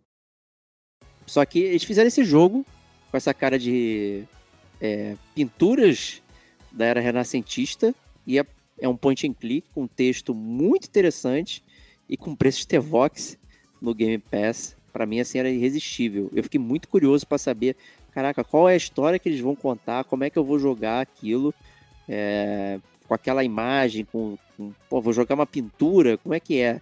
Então eu tava muito curioso para saber, sabe? E assim, a expectativa é, em termos do Obsidian, acho que era para lançar um jogo estilo AAA gigantesco, né? Tipo Fallout New Vegas ou Outer Worlds, não é o Outer Wilds, né? E tudo mais. Então, assim, são coisas é, que a expectativa da galera era mais nesse sentido, né, de ter um jogo muito grande, e eles vieram com um jogo que, assim, honestamente, ele tem referências bibliográficas, né? Então, quando você acaba o jogo, não tem só os créditos com as pessoas que trabalharam, tem os livros que as pessoas leram para construir aquele mundo, sabe? Eu achei isso muito, muito foda. O André é. tá perguntando se o jogo tá localizado em português, Bate. Pô, português perfeito, está lindíssimo. Qualquer um pode pegar e aproveitar a história, tal qual o Disco Elysium também mencionado aí, está no português muito, muito bom, tá, gente? Então, assim, não é só questão de traduzir, ele tem métrica, ele tem é, suavidade no texto, então quando você lê, você não está lendo uma tradução pura e simplesmente do inglês, você está lendo realmente algo que parece que foi escrito em português. É um super mérito da equipe lá de, de, de localização, tá? Então, assim, muito, muito bom. É, cara, Pentiment foi uma grata, uma grata adição aí, valeu, assim, me senti muito bem recompensado pelo hype que eu criei, porque o jogo correspondeu a tudo isso. Então... Já comecei a jogar, hein, cara, só isso que eu te aviso. Boa, boa, boa, excelente. É isso. É, cara, o meu hype do ano, antes de falar meu hype do ano, eu queria só falar da, da, da, da é, mais outras pessoas falando aqui, ó, o Diogo falando que é, ele tá sem hype desde do, do The Last of Us 2. O Davi Marinho falando que o hype dele do ano é o Midnight Suns. Olha aí, já chegamos a falar dele no, no Gamer Como a Gente News, mas mesmo com o hype ele falou que vai esperar baixar. É, que o preço só fica lá em 800 mil reais, né? Tá é foda. isso, é isso. E o nosso amigo Diego Domingos falando que o hype do ano dele, desse ano, voltou com Dead Space, cara. Olha que loucura, né? Aí roubou, hypando. né? Porque não é de 2022. Não, né? mas ficou hypando, ele ficou hypando no ano passado, cara. Mentira, tá, mentira. Válido, ele tá mencionou, válido. voltou esse ano. É, não, não, ele não, não, não. Watch 2023, absurdo. Não, mas o Dead Space, Dead Space, aí que tá. Eu vou defender o meu amigo que ele se expressou é, cara, mal, cara. defende ele, defende foi, ele. Foi anunciado ano passado, ele ficou hypando o ano passado, 2022, para ser lançado esse ano, cara. Então, tá certo, tá valendo, tá valendo. É, o meu hype do ano, eu já tinha até falado aqui no Gamer Como a Gente, em alguns outros podcasts, que eu tava ficando muito pouco hypado com jogos. É, isso era uma grande verdade. Eu ficava pensando, cara, é, é, não tô tão animado, não tô tão animado, sabe? Pô, o que, que, será que eu quero jogar e tal? Não ficava mais nessa ansiedade de jogo. Tiveram ouvintes mandando cartinhas pro gamer como a gente, falando, cara, isso é uma fase, às vezes a gente fica assim mesmo e tal, não sei o quê. Isso é engraçado, né? Até a gente, né, os gamers dando o ombro amigo, né? Não fica Sim. triste assim, não, que você vai voltar a ficar hypado e tal, não sei o quê. E aí, é, e tinha, mas tinha um jogo que ele ficava no meu hype, que ele tá num hype dormente mas que ele tá sempre lá, que é o Star Wars Eclipse da, da, da Quantic Dream, né? Que é aquele jogo do Star Wars que, com história e tal. E aí, no meio desse ano, teve uma carta do Gamer Como a Gente que alguém pegou e falou assim, cara, esse jogo ele foi adiado. Não sei se foi aqui que te falou. Sei que surgiu essa notícia no meio do Gamer Como a Gente News. Acho que foi uma cartinha, foi uma cartinha. Foi uma cartinha, foi? Que falou que ele tinha foi. sido adiado. E aí eu, inclusive, entrei ao vivo, entrei e vi que tinha sido adiado. E aí o meu hype, ele caiu. Que eu falei assim, cara, essa parada vai ficar vapor e tal, não sei o quê. Eu falei, agora que eu não vou hypar mais nada. E eu, sinceramente, eu estava terminando o ano sem nenhum hype, cara. Meu ano ele ia ser totalmente melancólico. Eu ia chegar nessa categoria, eu não ia ter o que falar. Porque o meu único micro hype que tinha, ele já tinha virado pó. Mas aí veio, a, na apresentação lá do Game of Awards, eis que surgiu o Hades 2, cara. E o Hades 2, eu não achei que eu fosse ficar tão empolgado vendo um trailer. Esse é o meu ponto. É, isso que eu fiquei muito curioso. Porque se você virasse para mim e falasse, ah, vai lançar Hades 2, eu ia ficar empolgado, mas eu não ia ficar tão empolgado quanto eu fiquei empolgado vendo o trailer. Eu tô muito empolgado. Eu terminei o ano, inclusive pensando em rejogar o Hades só por conta do hype do Hades 2. Então eu tô realmente muito na vibe de jogar. E eu acho que esse hype que eu tive nas últimas semanas do ano, eles foram suficientes para para alimentar o meu ano inteiro de hype, porque realmente eu tava com a moral lá embaixo de hype, e agora eu tô muito, muito, muito hypado terminei o final do ano pensando, cara, como é que será que vai ser? Será que vai ter mecânica nova? Será que vão ter personagens velhos ressurgindo? Né? Como é que vai ser a história? Sabe? Putz, cara, fiquei pensando, cara, que tipo de easter eggs eu botaria se eu fosse desenvolvedor? Cara, fiquei, cara minha cabeça foi a mil e eu tô esperando muito, muito, muito o Ad Pô, nem a categoria que é a surpresa do ano, mas eu estou dizendo que a minha surpresa do ano foi, foi você. Vai para tanto, porque eu torrei a paciência com o Ad, né? Todo é podcast eu falava, tinha música do Adi, todos os podcasts e não sei o que. Aí me surpreendeu você, né, ter ficado assim tão empolgadão, Cara, legal, me, muito bom. Me surpreendeu, me surpreendeu, porque eu não achei que eu fosse ficar é, que eu fosse ficar pilhado assim. O próprio Júnior falando aqui no, no, no, chat, né? É o primeiro jogo da Super Giant com uma continuação. É verdade. Olha, é. né? Então, assim, é, foi um jogo realmente muito aclamado. Acho que vai ser uma continuação bem-vinda. Eu acho que se eles quiserem estragar, eles vão ter que se esforçar muito. E eu acho que eles, eles, não vão conseguir, porque realmente o jogo parece que está muito bom. Eu estou muito ansioso para ver os novos personagens, para entrar no mundo de Hades de novo. Eu acho que vai ser muito maneiro. É, show de bola, beleza. É, então, fazendo aí um segue para a próxima categoria, que é a surpresa do ano. Né? Ah, é mas a surpresa será que é o hype né, e tal? Não, a surpresa é aquele jogo que às vezes você não esperava nada, por ele, de repente ele bum, explodiu sua cabeça, né? Te pegou ali de, né, de rasteira. Às vezes até o próprio hype ele pode pegar e te surpreender positivamente, tá? porque você cria expectativas às vezes com base em nada, né? Então você vê uma é. foto, você vê uma, é, um, um comentário, de repente você cria uma expectativa e ela quando corresponde pode ser uma grande surpresa para você. Então a surpresa do ano ela pode ser várias coisas. Né? E mais pro Fábio Sagaz, qual será a surpresa do ano dele aqui? Eu acho que a própria surpresa do ano dele é uma surpresa. Olha aí, é. cara. Então, vamos, é ler cartinha, vamos, ler a cartinha do, do Fábio. Você quer ler, Diego? Eu leio, eu leio. É, eu acho que é, o Fábio ele é muito conhecido por ser o Kratos de Irajá, né? Ou seja, né, o Irajá é um bairro aqui do Rio de Janeiro, tá? E Kratos, né? Todo mundo sabe quem é aí. Então, o Fábio é um grande fanboyzaço aí do, é, do, game, do God of War. Então, vamos ouvir a surpresa do ano para ele. E ele começa já brincando com a própria o próprio game com a gente. Você que ouve todos os Detonando Agora, mas na hora de escolher um jogo, vai naquele totalmente desconhecido. Essa categoria é para você, que é surpreso como a gente. Olha aí, muito bom. Muito bom. Então, meus amigos, todos que conhecem a franquia Far Cry devem se lembrar de Far Cry 3 e de sua DLC Blood Dragon, onde o personagem principal é Rex. Realmente é um, é um, é um DLC bastante interessante. É o, o Blood Dragon. E muitos também devem conhecer a franquia Trials, né, que é de bicicletinha, motinho. Né? E adivinha, alguém teve a excelente ideia de unir as duas coisas e assim surgiu Trials of the Blood Dragon. A minha grata surpresa com o jogo durou até o final, onde fase a fase, quase sempre com boas novidades no gameplay, diferenciando bastante dos outros jogos da franquia Trials, como por exemplo, atirar enquanto pilotamos uma bicicletinha. Bastante bonito e engraçado. Definitivamente Trials of the Blood Dragon foi a minha surpresa do ano. Olha aí, Olha aí Que barato, cara, que barato. É, não esperaria também que a surpresa do ano fosse é, fosse o Trials of Blood Dragon, cara. Joguinho de bicicleta é, é muito demais para mim, cara. O último que eu joguei foi por aqueles jogos lá de California Dreaming lá, que você dá de bicicleta Super BNX, entendeu? Essa é a grande verdade. Muito maneiro ver aí. Pô, Sagaz, obrigado aí por ter participado. Sempre bom ter, ter você com a gente, cara. Muito bom. Então, Estevox, diz aí pra gente qual foi a sua surpresa Cara, a minha surpresa do ano é, é, até engraçado, cara, porque a minha surpresa do ano ela foi um anti-hype. Ela foi literalmente um anti-hype.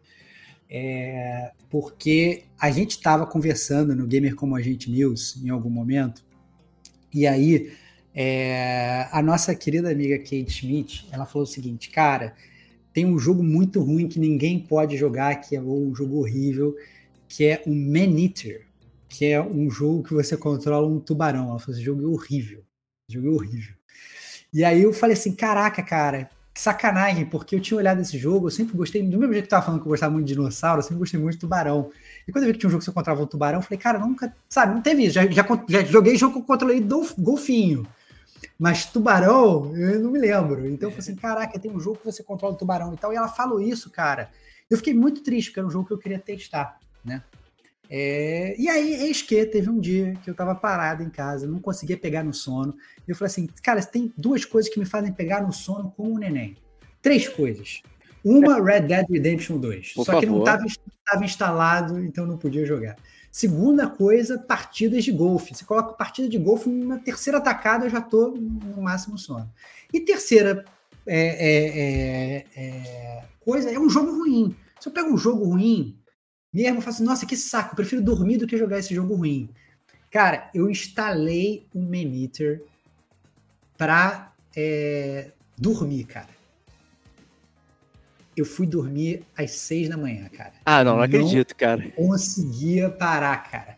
Porque o jogo, a primeira fase do jogo, você tem umas quedas de frame, o jogo é muito estranho, você não, não sabe mexer no seu tubarão direito e tal, não sei o que. Mas depois que você avança um pouco no jogo, Cara, eu passei a achar o jogo muito divertido, cara, porque você é um tubarão, você vai, você vai meio que na cadeia alimentar, que você começa um tubarão pequenininho, você vai comendo os outros peixes, aí você começa literalmente, cara, a equipar coisas no seu tubarão. Eu quero uma barbatana de não sei das quantas. Eu quero uma nadadeira de não sei das quantas. Ah, você, muito bom. Você vai, você vai, o jogo tem uma história que é obviamente uma história totalmente de filme B né? Que é um pescador lá que matou a sua mãe, você quer se vingar do pescador que matou a sua mãe. Faz né? sentido. Né? E aí você é, é, você vai evoluindo, vai numa cadeia evolutiva, é, subindo, subindo, subindo, subindo, subindo, subindo, subindo. E eu, e o ponto seguinte, eu achava que esse jogo ia ser muito ruim, cara, porque a Kate tinha falado. E eu não consegui parar de jogar, cara. Eu fui até o final, cara. Eu platinei o jogo, cara. Porque eu não conseguia parar de jogar o Miniter. Eu me diverti muito. É um jogo que, obviamente, a gente tem que falar, não, mas é a personalidade dos personagens, é a história. Cara, tipo, você controla um tubarão, não tem personalidade nenhuma. Entendeu? mas, assim, tem vários biomas o jogo. Você vai pro pântano, você vai pro alto mar, você tem collectibles, você tem segredos, você tem jeitos diferentes, você tem os caçadores que, que, que, começam a perseguir o seu tubarão. E aí, quanto mais caçadores você mata, vai mais aumentando a reputação do seu tubarão, aí mais caçadores vêm atrás dele. Cara, eu me diverti muito com o Miniter, eu, minha expectativa estava lá embaixo. E foi com certeza minha surpresa do ano, porque eu estava achando que o jogo ia ser uma porcaria e me diverti demais. Pô, estou surpreso novamente aí, pelo amor cara, de Deus. Foi, foi uma surpresa até para mim, cara, porque mais uma vez, eu peguei o jogo para dormir. Fiquei jogando o jogo, sei lá, uma semana seguida sem parar no é, final do ano bom. passado até terminar. Pô, Mas agora eu quero saber de você, Diego. Qual, é, qual foi a sua, sua surpresa do ano? Cara, eu. Você vai me detonar, mas eu vou dar uma roubada de novo. Ah, não acredito. Ah, eu vou não. mencionar novamente o mesmo jogo aqui, já mencionado. Cara, né? que absurdo, cara. Ah. que foi o Sifu. É, Entendi. Ele, eu, ele por pouco não entrou no meu hype do ano também, porque quando ele foi anunciado eu achei maneiro, tudo que ele podia é, apresentar e tudo mais. E quando eu comecei a jogar pelo meu preço de T-Vox, lá, bem, bem garantido, eu fiquei muito surpreso com, com o que ele estava apresentando. A jogabilidade é muito fluida, muito gostosa.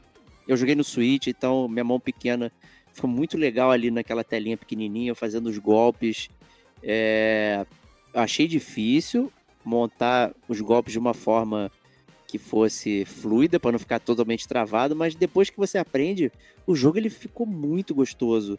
Assim, conforme eu fui ficando melhor, era muito maneiro você jogar as fases sem tomar porrada, sendo um grande mestre do Kung Fu, só de desviando. Então, eu sempre fui um grande fã de jogo beat'em up e tudo mais, assim. Eu sei que eu já falei que Sifu não é um beat'em up, especificamente, é um jogo de ação e tudo mais. É, caraca, mas foi muito gostoso jogar e eu fui positivamente impactado por ele, principalmente quando você é, faz o final secreto dele. E aí o, o jogo ele ganha um significado diferente. E aí eu achei isso muito bom também. Né? É, é, enfim, não vou dar spoiler, que senão seria outro roubo do Diego. Né, tradicional, que é dar spoiler sobre outras coisas. Só de spoiler indevida tá? Uhum. Então joguem Sifu, tá, cara? Porque é muito bom, muito, muito bom. Já tá na minha dívida gamer também, cara. Foi comprado por 1,50 e não foi jogado, cara. Olha aí, que loucura. Ó, o Sagaz aqui te sacaneando. Não me surpreende a escolha do Stevox, já que ele curtiu o Gold Simulator. O lance são os animais, é isso? Cara, não, cara, mas é, são propostas completamente diferentes. O Gold Simulator é realmente um negócio que você fica andando com uma cabra e destruindo as coisas. O Meniter é muito mais robusto, né? E o Lucas ele até comenta bem, né? Teve Meniter no preço de Tevox sendo na PSN. É isso, Meniter. É por isso. nunca, nunca, foi por isso que eu joguei. Eu nunca gastaria dinheiro, né? Ainda mais com a Kate desrecomendando o jogo, né? É, mas eu fui jogar, e assim, eu me assim, que é aquele jogo que você joga sem nem pensar, sabe? Você, você não tem que ficar fazendo um Hadouken na mão, você vai passeando com seu com seu tubarãozinho lá, aí você vai, vai comendo os outros peixinhos, vai comendo os seres humanos, entendeu? E o tubarão super louco, que ele, ele, ele pula na, na no seco, ele entra no meio das coisas, come as pessoas, depois ele volta pra água, ele é muito louco, cara, o jogo, o jogo é muito louco, cara, é muito, é muito fora da caixinha, e o negócio, o negócio de você poder customizar o tubarão, cara, no final das contas, eu tava com com barbatana que soltava raio elétrico. Eu tava, cara, eu tava muito louco, tava um, tubarão mutante, cara. Tava muito engraçado, cara. Gostei. Eu muito. acho que esse é, o, esse é o, o bom do jogo, é, é jogar pelo jogo, né? Você só se é divertir. Né? Acho que às vezes a gente tem todas essas experiências. Vou, vou, mencionar de novo. Red Dead, né? Que é, o, que é o casaco, é não sei o quê. Que tem essas coisas simples do jogar videogame que a data de muitos anos atrás, dos primórdios que é você pegar o jogo e na hora você está jogando e se divertindo. Você não precisa construir todo né, um uhum. aparato. Né? Acho que o Maniter é isso. O Gold Simulator é isso. O Untitled Goose Game também, lá que você controla o ganso pilantra é é, e tal. São coisas assim, é jogar videogame por jogar. É o jogo, né? Às vezes a gente não se permite esse tipo de coisa. Né? Talvez aí fique o recado pra galera É isso aí. O Davi menciona que a surpresa do ano dele foi você platinando o Meniter. Olha. Cara, vamos chegar depois da categoria do mestre platinador, cara. A gente vai falar sobre platinas, cara. Ah, muito bom. De, em breve, em breve, em breve nesse mesmo podcast. O, a surpresa aqui pro jogo, né, pra gente migrar a categoria, foi o Minutes. Olha né, aí, é legal. Bem interessante esse jogo, ele é muito, muito bem legalzinho. Você tem um minuto para fazer é, as paradas, avançar no jogo e tal. Então é muito legal o jeito que ele é construído e como você avança. É bem maneiro, bem maneiro. Falaram do, do Unsighted também, cara. É... Acho que foi o próprio Lucas, não foi que ele falou? Foi ele mesmo. Teve, é, é, teve um Unsighted. É. O Davi curtiu, curtiu para wishlist aqui por Olha conta aí, das, das recomendações. Muito legal. Muito, legal. É, muito bom. É, próxima categoria, Diego, qual é, cara? A categoria, a próxima categoria, né? Um bom jogo não pode deixar de ter a sua boa música. Né? Então, por vezes, às vezes a gente se pega ouvindo a música sem ter o jogo. A gente ouve a música e não tem o jogo. A gente, é, antigamente, quando você colocava o cartuchinho, você entrava no, nas options, tinha lá uh, o sound test, então você ficava ouvindo as músicas do jogo. Podia ter os efeitos sonoros, ficava lá, não sei o quê, uhum. fazendo essas paradas. Quando chegou o PlayStation 1, até mesmo com o Sega CD, você colocava o, o seu CD ali, mas não iniciava o jogo. Ele entrava na, no CD player, muitos CDs vinham com, com, a, com a trilha sonora gravada ali, você ficava ouvindo. Então, música é um aspecto muito importante do jogo, seja para distrair, seja para fazer imersão, né, seja para você ouvir por fora. Né, a gente não pode deixar então de ter essa categoria que é o chiptune do ano. Né, vou até trazer aqui uma, uh, uma memória aqui do Instagram, que eu fiz a perguntinha lá de quais são os, qual é o seu podcast preferido, né? O Chiptune não ganhou nenhum voto. Né? Que então, isso? muito triste. Vou abandonar, cara. Disso. Vamos abandonar o Chiptune, é isso, cara? A gente é. não vai mais fazer? Que absurdo, cara. Absurdo isso. então, mas estamos aqui para trazer essa chama é, do Chiptune, tá? E vou começar por mim então, Estevox. Vai fundo, cara. Qual foi, qual foi o seu Chiptune do ano, cara? Ó, se, se teve uma música assim que me cativou muito, muito mesmo, que eu parei de ouvir, eu quase comprei o vinil em edição especial, fiquei assim por um triz, eu falei, não, não vou, vou segurar a onda, que foi o do, do jogo das Tartarugas Ninjas, o Shredder's Revenge. Olha, caraca. Muito bom. Cara, o quanto que eu ouvi dessa trilha sonora não tá no gibi. E eu adorei jogar o jogo, foi delicioso jogar o jogo. E com essa trilha sonora, que ela tem um quê de nostalgia, então você relembra daqueles jogos antigos do Tartaruga Ninja, mas tem coisa nova, sabe? Nossa senhora, eu, eu curti muito, curti muito. Eu recomendo a todos ouvir a trilha sonora do Tartaruga Ninja aí. Se você tem um mínimo de nostalgia, se gosta de música legal, porque é muito boa. E eu vou muito comprar bom. o vinil deles. Muito bom, muito bom. Davi Marinho comentando aqui no, no no chat para a gente não abandonar o chiptune, não, que tem que fazer mais para popularizar mais, cara. Olha aí, cara, que a galera gosta de música dos games. Será que gosta Você... mesmo? Será? Queremos escutar Será? vocês no gamercomagente.com.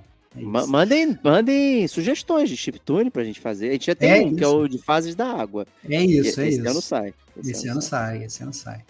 Cara, o meu, a minha categoria chiptune do ano, né, que é a categoria que a gente premia melhor música de videogame, eu vou dar uma micro roubada. Ah, tá, per, tá, per, tá perdoado. Tá é a micro roubada, porque assim, ela é uma música de jogo, mas ela também não é uma música de jogo, que ela veio antes do jogo. Foi um jogo que eu joguei bastante no final do ano também, um desses jogos de surpresa. E a música do jogo é tão boa, tão boa, tão boa, que às vezes eu iniciava o jogo, eu não dava start game, e eu ficava escutando a, a, as músicas na abertura do jogo sem parar. Teve uma vez que eu fiquei, eu, teve uma dessas vezes que eu liguei, eu fiquei mais de 30 minutos escutando a música sem começar o jogo, cara. Que isso, excelente. Bons cara, tempos isso de antigamente, hein? Cara, uh, e obviamente eu estou falando do jogo dos Guardiões da Galáxia, cara. Que isso, hein? O, o jogo da Guardiões da Galáxia, obviamente, tem várias músicas no jogo, tal qual o filme do Guardiões da Galáxia, né, que é muito, muito baseado no humor e tem uma trilha sonora absurdamente boa, o jogo segue a mesma linha. Então, você vai jogar o jogo do Guardiões da Galáxia, você vai escutar a você vai escutar Billy Idol, você vai escutar Culture Club, você vai escutar Kiss, você vai escutar Wham, você vai escutar, sei lá, Rick Astley, cara. Never Gonna Give You Up, cara, entendeu? Cara, é maravilhoso, cara. E aí, toda vez que você inicia o jogo, é, quando você liga o jogo, antes de você apertar Start Game, tá lá o Star-Lord escutando o Walkman dele com uma música diferente. Entendeu? Obviamente são músicas que aparecem ao longo do jogo, mas sempre que você começa uma música é diferente, e é como se estivesse no Walkman dele escutando uma fita. Então acaba a música e entra uma outra música, acaba a música outra música. Cara, virou praticamente uma playlist para mim. Eu fiquei escutando, as músicas são todas muito boas. É, obviamente, todas as músicas a gente já conhece, mas a gente conhece antes delas serem parte do jogo, né? É, mas, obviamente, né, já que estão lá, já que são licenciadas, como a gente gosta de falar, né? É, é, eu tenho que citar. Então, foi realmente de longe o jogo que mais me prendeu. É, não só por causa da música, eu gostei muito também. Inclusive, quando eu estava listando minha surpresa do ano, antes do Man Eater, ia ser o jogo do Guardiões da Galáxia, que também me surpreendeu muito positivamente. Né? Eu joguei, me diverti a penca, né? É, e a verdade é que eu fiquei é, escutando esse chiptune direto. Recomendo aí quem não tenha jogado o jogo Guardiões da Galáxia jogar. Se não quiser jogar pelo jogo, jogue por causa da música. E tá no preço de Tevox aí também, então não tem reclamação. Né? É o, o Lucas comenta aqui que ele tem que fazer mais chiptune, que ele ficou muito emocionado quando a gente leu a cartinha dele e ele ouviu a, a música que ele selecionou. É isso, realmente é, é o prazer que a gente tem de fazer uh, com os ouvintes. Uh, o Júnior comenta que o podcast Chiptune é maravilhoso. O Rodrigo Souza comenta que o dele foi o Hades, sem sombra de dúvida. Pô, a trilha sonora do Hades é. É, é isso aí, cara, isso aí não tem a menor dúvida, cara. Isso aí não tem. Cara, a trilha sonora de Hades. Caraca, tô até ansioso pro próximo, cara. Será que a trilha sonora vai ser tão espetacular quanto? Ah, vai. Meu Deus do céu. Que loucura, cara. Que loucura. O Davi Marinho aqui vem ofendendo o Control, dizendo que é uma bomba. E é uma mas... bomba, ele tá certo. Ele tá certo. Ele não tava tá certo, sabe por quê? Porque ele elogiou Legend of Dragon, que é um lixo. Então, assim, ah. moral, vamos concordar aí, vamos parar com essa porra. Legend of Dragon é um cocô humano, Para feito em isso. formato Power Rangers. O jogo é insuportável, não Para funciona. Ah, mas o control é ruim. O control é. é muito ruim, cara. O control é, é muito ruim. E ele tem a música que chama Take Control, que é do Old Gods of Asgard. Que é cara, é você não tá banda... fazendo propaganda do controle. Não, aqui. mas eu tô fazendo, já, fazendo já propaganda citou, da música. Você já da citou, música. Para, sai fora, cara. Sai a fora, banda cara. Old Gods of Asgard é uma banda made up feita somente por jogos da, da Remedy. Tá? Então toca no Alan Wake, tocou aí e tal. É, que é, é, muito maneiro. Eu acho muito legal. é, a música realmente é, é, é, muito boa. E vamos ver aqui. Ó, o Klisma mencionou que a trilha sonora de Death Stranding foi toda boa, então a roubadinha dele, né? Falou que a trilha toda inteira é muito bom.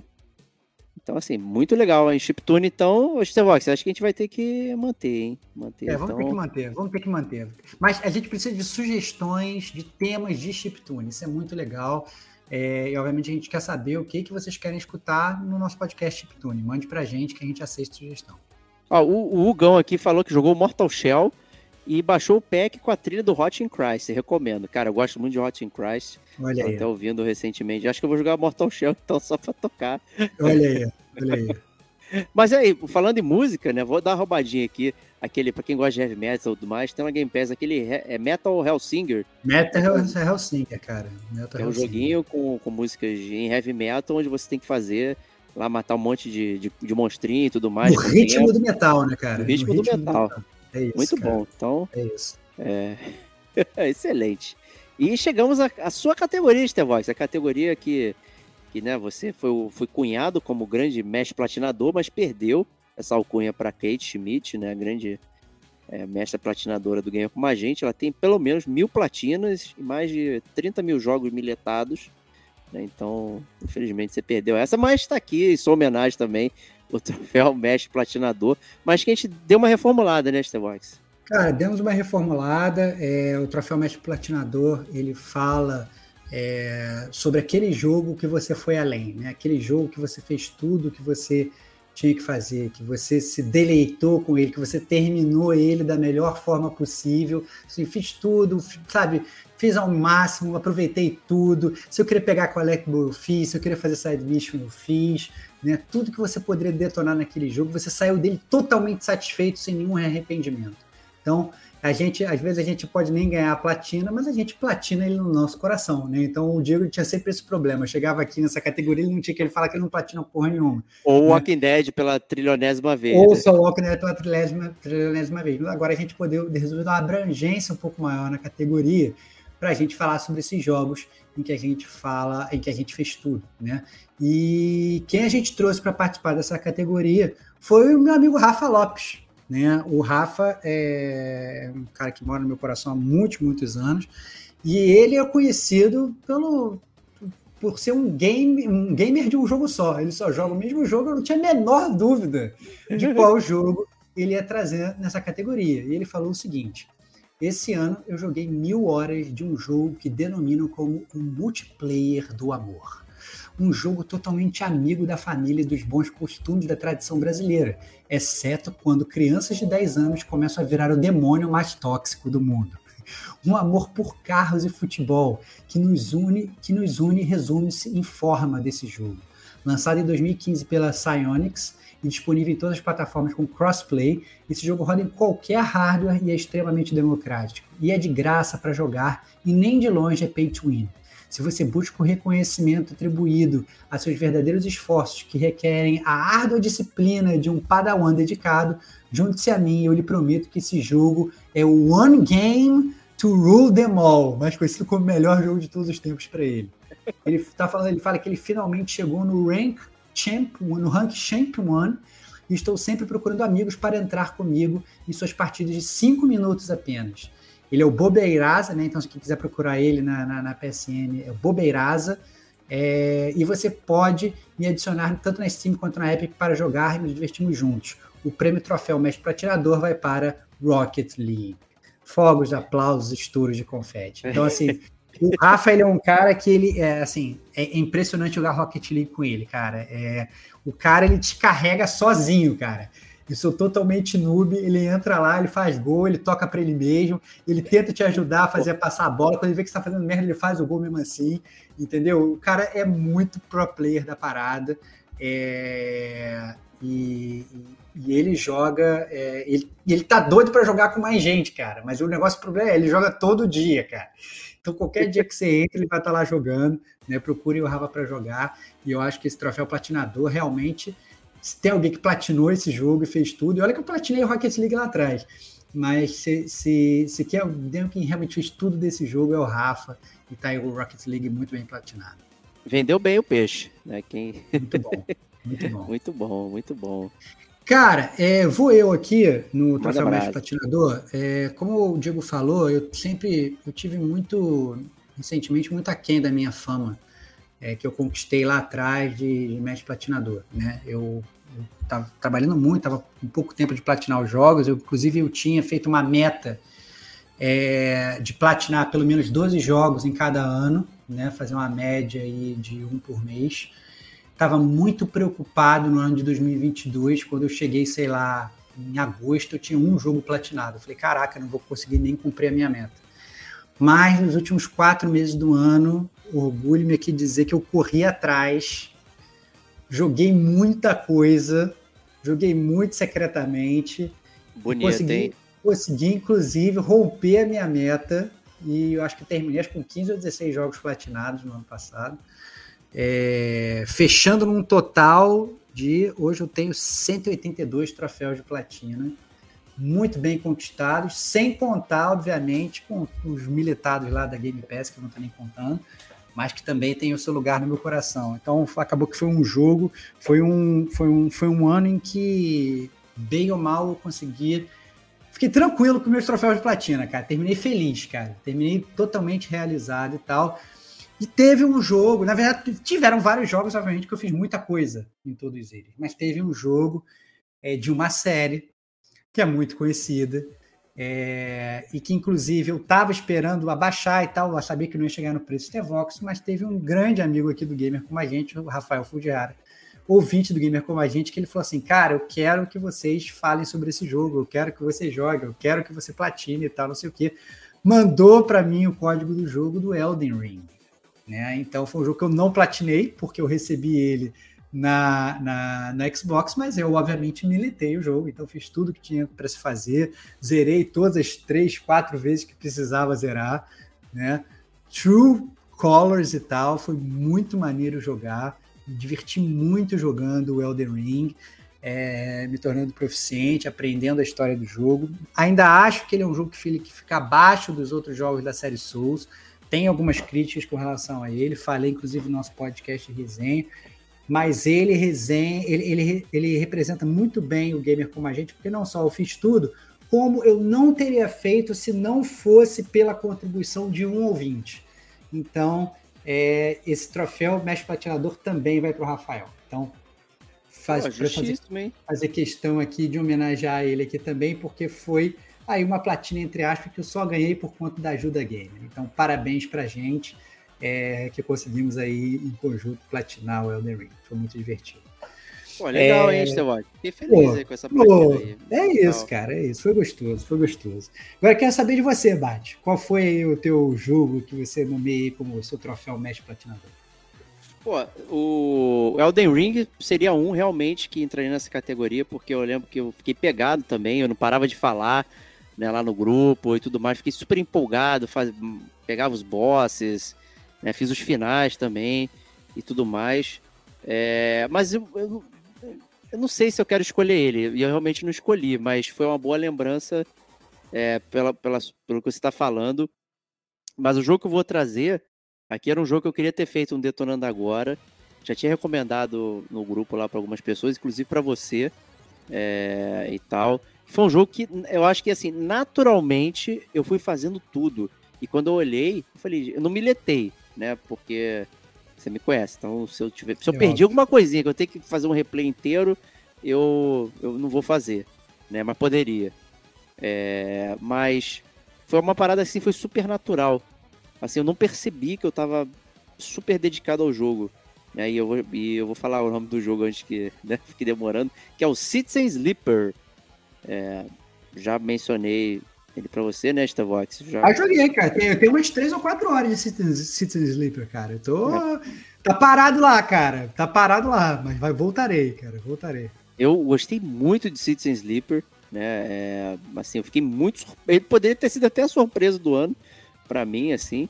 Mas eu fiquei muito surpreso com o estilo. É, um, é, um, é praticamente um RPGzão, né? O Sleeper aí, que menciona na frase, é, que é, é, um humano que teve a sua mente digitalizada e colocada num robô, né, numa espécie de cibernética aí, que é controlada por uma corporação privada. Né, e aí você é, consegue escapar da, dessa empresa e vai parar no, numa nave né, e tal. E ali você tem que lutar pela sua sobrevivência e por sua liberdade. É, então, assim, tem uma, uma espécie de, de tempo, assim, tipo, você está sendo perseguido, ao mesmo tempo você está morrendo, e aí você tem que fazer as coisas ali dentro da, da, da dessa nave para sobreviver, para não ser pego e fazer amizades. Tudo isso no RPGzão extremamente bem escrito, é, com uma arte muito foda. Infelizmente não tem em português, né? Acho que talvez seja o grande revés do Citizen Sleeper. E ele tem tanta coisa interessante, muitas coisas, muitas formas de você é, terminar o jogo. Você pode terminar o jogo no meio do jogo, é, dependendo das suas escolhas. Então eu achei isso muito foda, porque é, não, não, você não sente que o jogo acabou. As suas escolhas vão te levando para aquele, aquele ponto. Né? Então, normalmente, jogos assim, você vai sentindo. Ah, agora está perto do final. Ali você não sabe se está perto do final. De repente você toma uma escolha e pum, acabou, sobe o crédito, fica, caralho, maluco, acabou o jogo. Realmente, acabou. Você tomou uma decisão que, que não tem mais para onde você jogar. Então, eu achei o jogo fantástico, fantástico. Tá no Game É realmente Pass. muito bom. É realmente muito bom o jogo. Tem, tem que atestar aqui. Tá, é maravilhoso. Então, assim, se você é um leitor, consegue ler inglês e tal, pô, investe lá. E tá no preço de The Vox, meu. É, não tem estresse. Tá? É, é, a parada. Então é isso aí. Ó, o Davi mencionou que o, o mestre platinador dele foi o Children of Morta. Ele upou todos os personagens, zerou várias vezes. Aproveitou muito bem esse jogo em 2022. Pô, foi muito bom, né, Stevox? Cara, o Children of Morta é espetacular. Tava até falando com ele aqui no, no, no chat. É, o Children of Morta foi um jogo que eu platinei duas vezes, cara. Platinei no PlayStation e platinei no Xbox, cara. Olha aí. Morta, Children of Morta foi, foi bem jogado, cara. Joguei, joguei é, bastante também, é realmente muito divertido. É, todos os, os, todos os personagens são legais, a história é boa. Nossa, muito gostoso de jogar. Muito gostoso, muito gostoso. O, o Davi até comentou aqui ele já ouviu falar do Citizen Sleeper, tá namorando, mas tem coisa aí no, na Game Pass na frente. O Rodrigão falou que o ele platinou ali o Crisis Core. Olha aí, Stevox. Olha aí, cara. Tô bastante curioso para saber como é que tá essa versão remake do Crisis Core, cara. Bem, bem, bem, bem curioso mesmo. Bem curioso, bem curioso. O Lucas comenta que Elden Ring é espetacular, platinou duas vezes e comprou o Xbox para militar. Então platinou a versão PS4, PS5.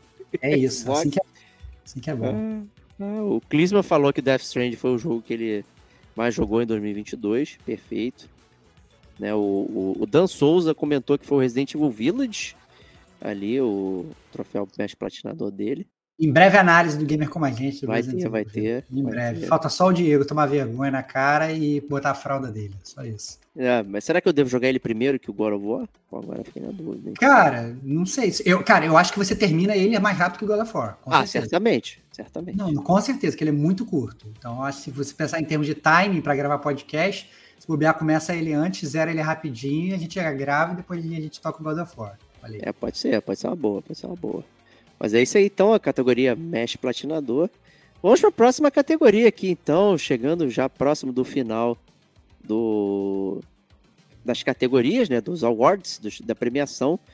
E vamos falar da categoria Flop do ano. E para a categoria, categoria Flop do ano, a gente tem também é, um nosso convidado, que é o Diego Domingues, né? Que atrasadíssimo mandou a carta dele aqui nos últimos 49 do segundo tempo, já estava nos acréscimos, né?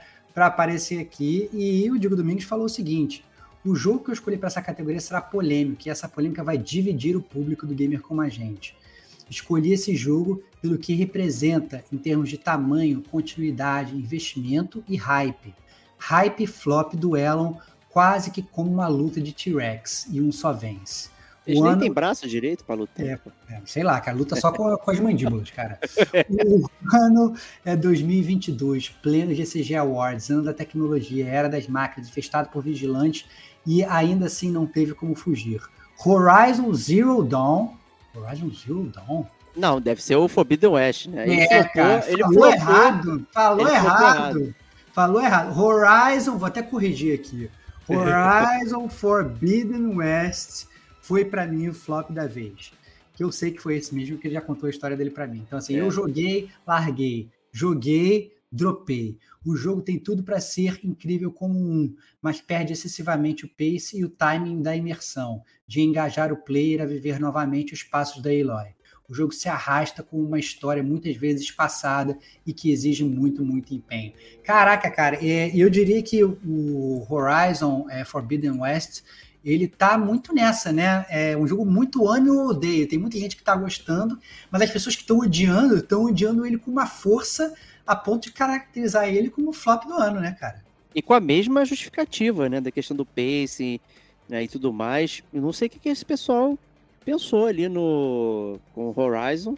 É, e eu até tô lamentando porque vai ter o Horizon VR e vai ter um Horizon multiplayer.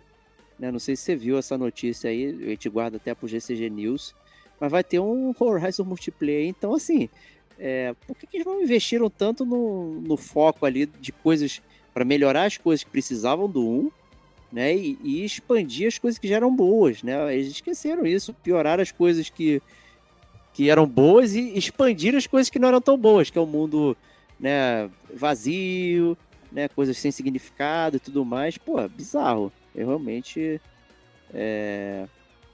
fico chateado com a eleição de Horizon, né, porque o primeiro foi muito legal. Todo mundo tinha jogado e ficou enchendo teu saco, né, Stevox? E era um que você uhum. tava com hype reverso, né? É não, me recusa a roubar, jogar isso aí, não quero é jogar, é né? E me rendi, cara, como todo, todo mundo, então as pessoas falam que você vai com cabeça dura, não sei das quantas, lá, lá. Horizon, o, o Zero Dawn foi um desses, que eu tava com anti-hype, joguei e me amarrei, saí do jogo me amando, cara, olha aí. É, pô, bizarro, bizarro, realmente, muito triste aí com isso. E vou aproveitar para falar é, o meu, então, o meu flop do ano. Vai fundo. Aí, eu já comentei com você em off é, sobre esse jogo. Eu, eu, fiquei ponderando se eu queria trazer pro, pro Detonando Agora, para dar uma detonada mesmo, de recomendar. Caramba, 4, né? Foi realmente.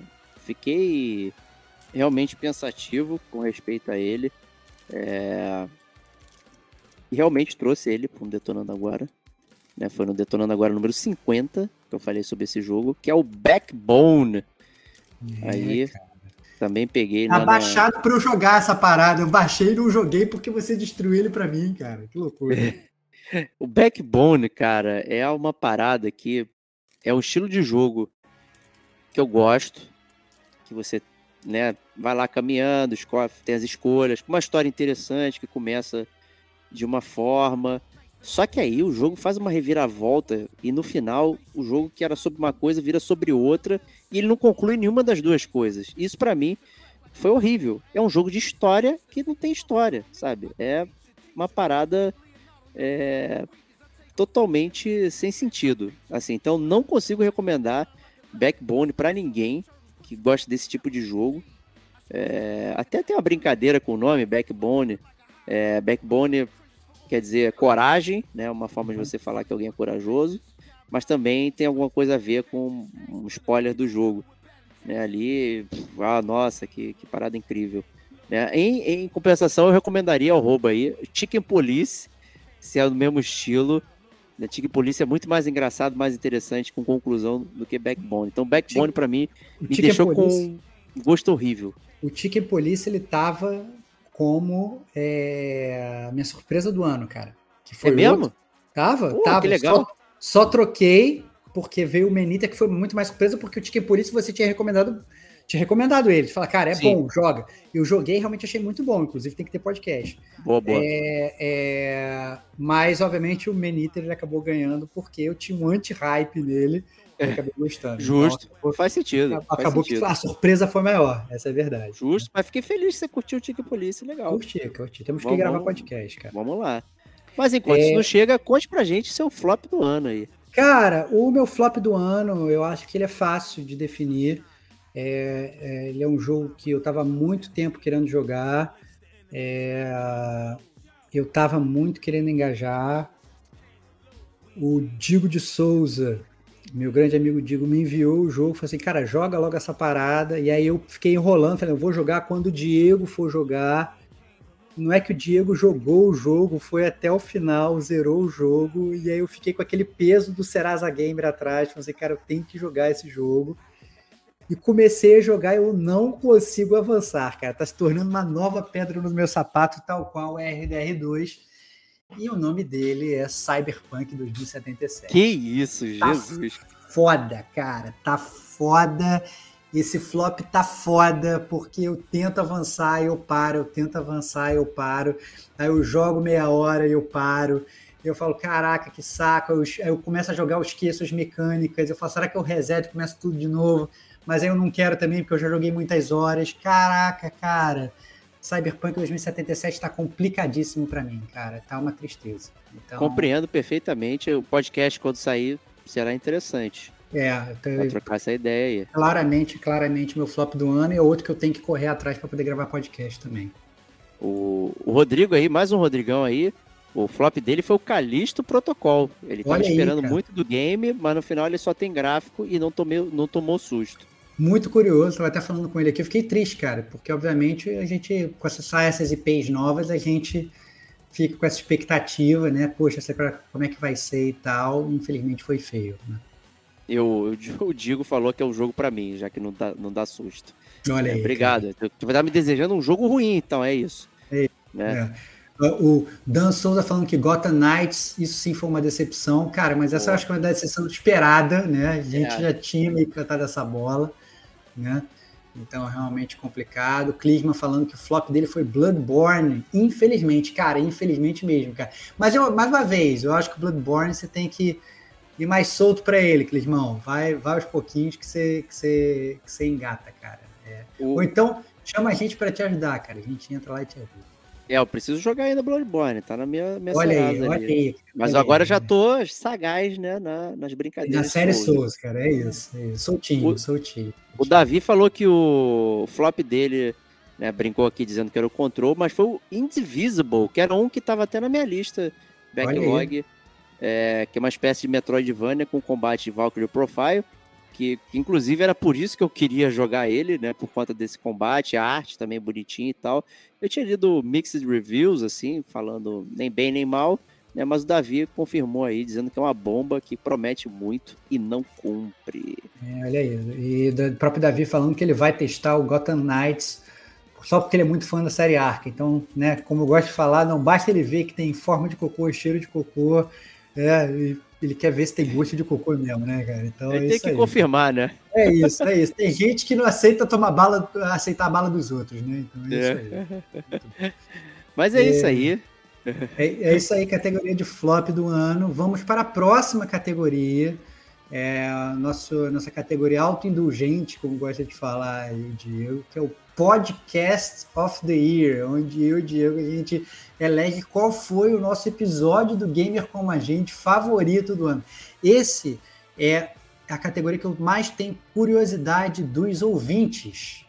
É, eu gosto muito de saber qual foi o podcast favorito dos ouvintes de 2022. Então, mande pra gente, quero muito saber, gamercomagente.com, quem foi o vencedor, não só dessa categoria, mas de todas as outras, mas dessa eu sou especificamente, especialmente curioso. Quero saber muito qual foi o podcast favorito do ano para vocês. E o meu podcast, vou começar aqui, Diego, Boa, boa. é, não poderia ser diferente. Para mim foi muito fácil. E essa, essa, todos os anos eu fico em dúvida é, sobre qual que eu vou escolher, fico em dúvida e tal, não sei o quê, mas esse foi muito fácil porque para mim esse podcast foi a cara do que é o gamer como a gente, não poderia ser diferente. Meu podcast favorito foi o DLC número 115, Detonando Agora 54, que é o Detonando Agora dos ouvintes. É o podcast que tem a participação de todos os nossos amigos, todos eles puderam participar falando quais foram os jogos favoritos deles, o que, que eles estão jogando. Teve tudo, teve foi o puro suco do que, que é o gamer como a gente. Teve participação de todo mundo, teve é, roubo, entendeu? Teve gente repetindo o jogo, teve gente querendo criar uma eleição de qual tinha sido o jogo mais votado, sabe? Teve contravenção, teve briga. Cara, foi maravilhoso, cara. E esse podcast foi maravilhoso. Amei gravar esse podcast, porque para mim a essência do Gamer Como a Gente não é só o podcast, não sou só eu e o Diego, não sou só eu e o Diego e os amigos que ajudam a gente a fazer também.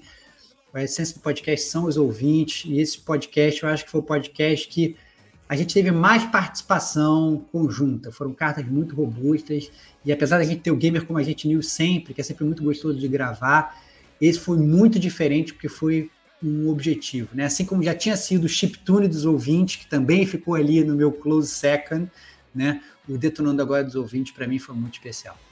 Boa, boa, boa. Concordo saber plenamente. Quero saber o seu, cara. Qual foi o seu O- podcast? Essa era uma categoria que era a primeira, né? Que a gente sempre começava, né? Uhum. É, e tal. E eu, eu achei muito difícil esse ano para eleger. É porque teve essa dos ouvintes, né? A gente teve o Chiptune detonando agora dos ouvintes. Teve o podcast de Elden Ring, que eu achei também muito bom.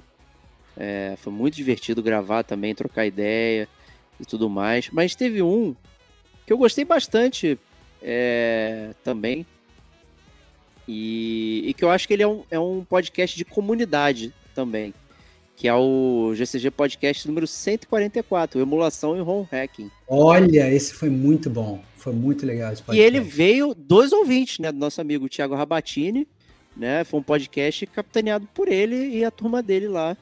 é, do, do grupo de, de emulação, de ROM hacking e tudo mais. Ele trouxe esse tema pra gente e a gente só foi no embalo. É gente isso. entrou- é um podcast de comunidade também. E eu gostei Perfeito. muito do, do resultado. Foi muito legal. Perfeito, foi muito legal mesmo, porque foi isso mesmo. Praticamente a gente gosta de fazer a pauta direitinho do roteiro e tal, não sei o que. Tinha mais dedo dos ouvintes na pauta do que É, da gente mesmo, porque ele era os especialistas, né? Foi muito legal. Foi muito legal. esse foi só ouvir, ficar sentadão lá, tranquilão, ouvindo a galera discursar e tal. Porra, foi demais, demais. Eu adorei, assim, tirei muita dúvida, muita coisa que eu não sabia e tal. Foi muito legal, foi muito informativo. Eu adorei esse, esse podcast. Então, quem não ouviu, ouça lá, que é muito legal mesmo, hein? Ó, Digo Domingues falando que o podcast favorito dele sempre vai ser o The Last of Us 2. O Davi Marinho falando que para mim foi o chiptune dos ouvintes. É, o Clisman também falando do chiptune dos ouvintes. Ó, o Lucas falando também do chiptune dos ouvintes. Ó, muita gente gostando também do chiptune dos ouvintes, cara. E foi realmente muito legal também o chiptune dos ouvintes. Cara, que agora tô até dividido. Será que eu mudo meu voto, cara? Porque foi muito gostoso também o chiptune dos ouvintes, cara. O chiptune, ele tem uma emoção a mais. Acho que quando a pessoa escolhe a música, é, é uma música que marca de uma forma diferente de um jogo que é ele só está recomendando. É isso, é isso, né? é verdade. Muito... Pronto, é isso. Me convenceram, mudei meu voto, cara. Meu podcast do ano foi o Chip Tudo dos Ouvintes. Foda-se. Fui convencido. tava no meu segundo, eu tava nessa disputa qual que ia ser melhor e tal, não sei o quê. Já mudei de ideia, os ouvintes me convenceram, cara. É verdade. Muito bom. É porque a aparência é, é como se o Detonando Agora é, tivesse mais jogos né? Mas a gente, a gente também não, não limou ninguém no, no chiptune. É isso. Senta a porra lá, o pessoal foi mandando, a gente foi jogando a música, o pessoal é, discorrendo sobre o que a música emocionava e tal. Foi muito legal, muito bom é. mesmo.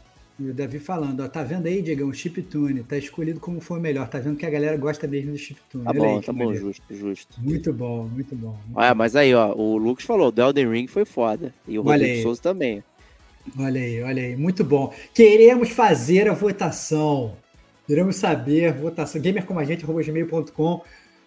O news vai ser gravado na próxima segunda. Vocês têm uma semana para mandar os seus votos para a gente poder consolidar e ver como é que, que a galera que vocês acharam. Essa é a verdade. É isso aí, não esqueça, não esqueça. E agora chegando às últimas categorias aqui é, do Gamer Como a Gente Awards. E a penúltima categoria da noite aqui é o famoso prêmio baixa renda. Né? Pelo nome, talvez alguém vá achar, quem não conhece o, o prêmio aqui, a premiação do Game, a gente vai achar, pô, baixa renda, né? Porcaria. Né? Não é preço de Vox, a gente não está falando do preço que você pagou pelo jogo, mas sim é, do valor de custo de construção desse, desse jogo, né, Stevox? Explica um pouquinho para a galera aí o que, que é essa baixa renda que a gente se refere? É, essencialmente, a gente, a gente precisava de uma categoria para. A gente, principalmente quando a gente criou o Awards, a gente queria ter uma categoria para premiar os jogos indies. São aqueles jogos que eles têm um custo de produção muito menor do que um AAA, ele tem, às vezes, um marketing muito menor, eles, às vezes, tem uma visibilidade muito menor, né? É, e às vezes a gente acha que muitas vezes esses jogos, muitas vezes que são independentes, né? Eles têm pouca visibilidade. A gente gosta muito de dar visibilidade para eles, né? O Diego, então, é um cara fã, ele gosta de garimpar jogos indies, recomenda vários para a galera. É, e a gente resolveu fazer uma categoria que é justamente né, para premiar aquele jogo de baixo investimento, que foi o melhor de todos eles, né? Qual foi esse jogo aí de baixo custo, esse jogo indie que realmente brilhou? E para participar dessa categoria, dessa categoria, a gente trouxe o Hugo, o Hugo, o Hugo Jorne, o Helsinki aí do, do, do Gamer Como a Gente é, para participar. E ele mandou uma cartinha falando o seguinte: Boa noite, amigos e amigas. Vou deixar aqui relatado nessa cartinha o jogo de prêmio baixa renda. Escolhi o jogo Teenage Mutant Ninja Turtles Shredder's Revenge, que é o jogo das tartarugas ninjas, né? Da Dotemu pois tive uma situação na época em que precisei assinar a Game Pass por R$ reais para poder jogar o game 2022. Embora o jogo tenha recentemente disponibilizado para assinantes na plataforma do Netflix, isso faz com que o jogo fique ainda mais acessível para pessoas, para várias pessoas em diversas plataformas. Jogo nostálgico, gostosinho, me fez me lembrar do Teenage Mutant Ninja Turtles de 1987. É como o beat'em up pode ser divertido jogando várias pessoas ao mesmo tempo.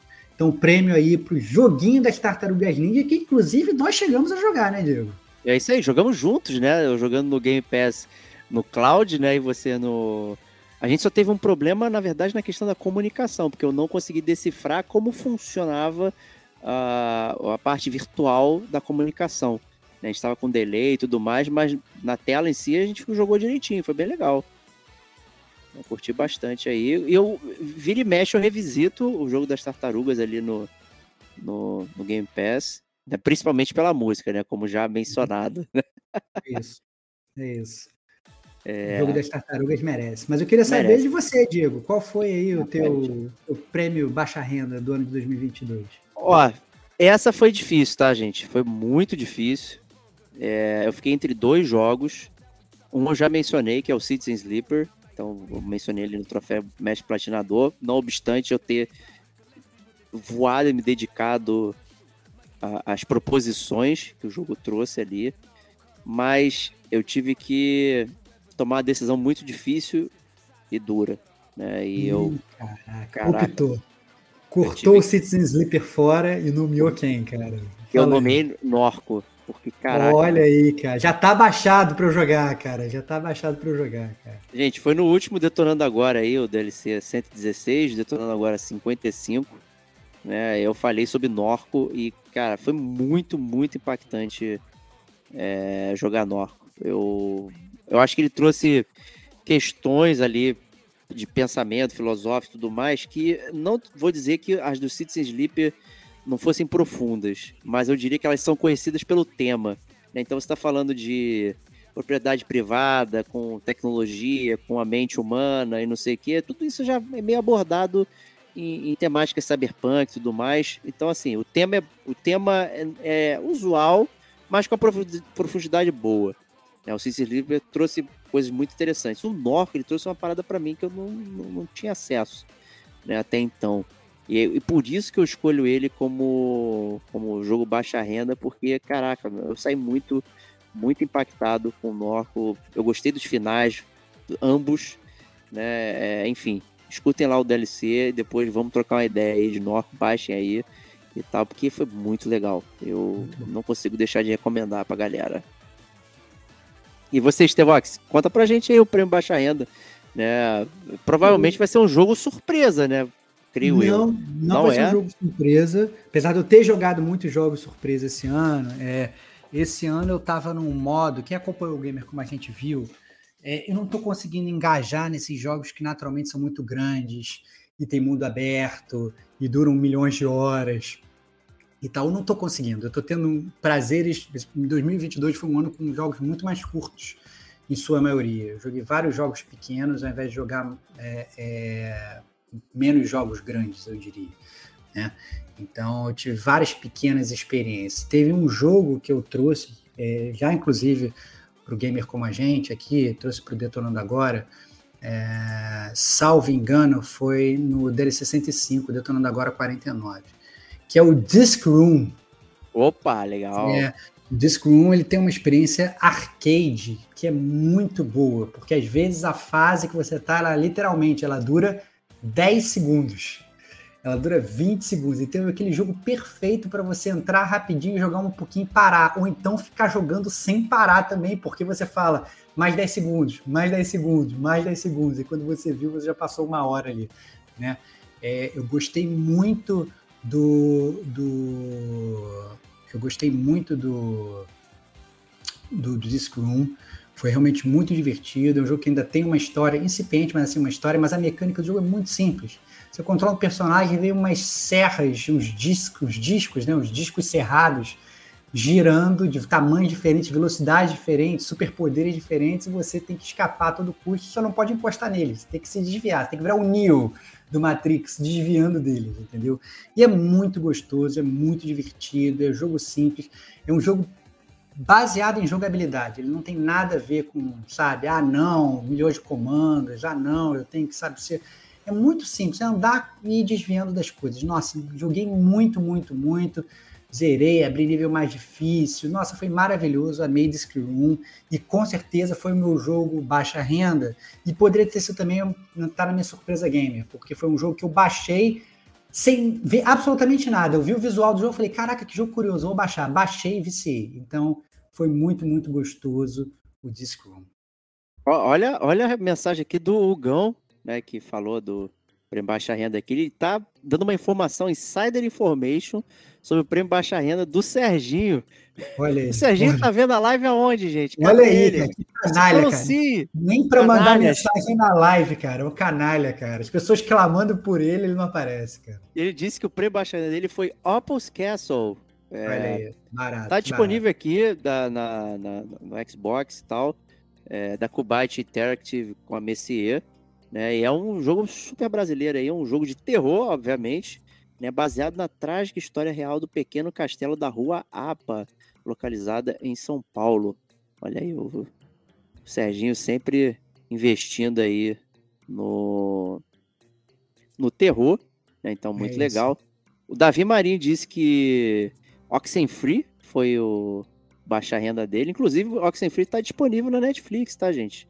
É, a Netflix comprou o estúdio que fez Oxenfree, então né, tá lá disponível também. Joguem lá, muito bom. Mas ele gastou 8 reais, né? Então, é. menos que o joelho macoca hoje em dia, é dos preços de hoje. Eu tô, esse é. bobear tá mais barato que uma coca atualmente. Dependendo do restaurante que você for, é. tá mais barato que uma coca. Pô, se tu for na lá joelheria gourmet, né, lá Olha tem aí. joelho de queijo brie com lombo canadense, que é 15 reais. Sabe? Olha aí, tá mais barato é. que o joelho, cara. É tá mais, mais, barato. O, o, o Clisma também falou que o prêmio baixa renda dele foi para Blooms TD6, que ele pegou de grátis também, preço de Vox na Epic Game Store. Olha que maneiro. Boa, boa, boa. Esse jogo eu confesso que eu não, não conheço. Eu imagino que Blooms deve, você deva ler Balloons, né? De balão. Cara, eu acho que é, é Blooms mesmo, cara. Não, sim, eu digo ah, você lê, lê como balão. Ah, sim, você lê como balão.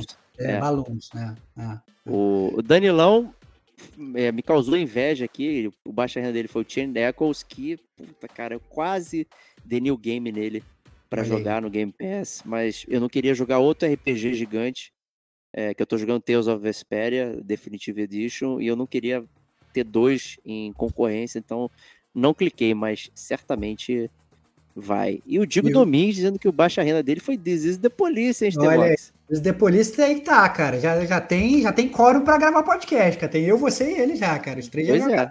Temos que jogar eu... o 2 e fazer o combinado This is the Police 1 e 2, hein, cara? Aí eu, eu já joguei, então falem por você. É, é isso aí, tá na, tá na nossa dívida gamer aí, Digo. Temos que jogar essa parada, cara. Eu tô até rejogando, eu peguei o, o This is the Police 1 e 2, está disponível na Play Pass, lá do Google. Né, custa R$ 9,90 por mês para você ter acesso a uma vasta gama de jogos também. O This is the Police está lá, ambos, para você curtir aí, é muito legal. É, tem detonando agora com, com os dois, então vocês podem ouvir lá é, o bate-papo.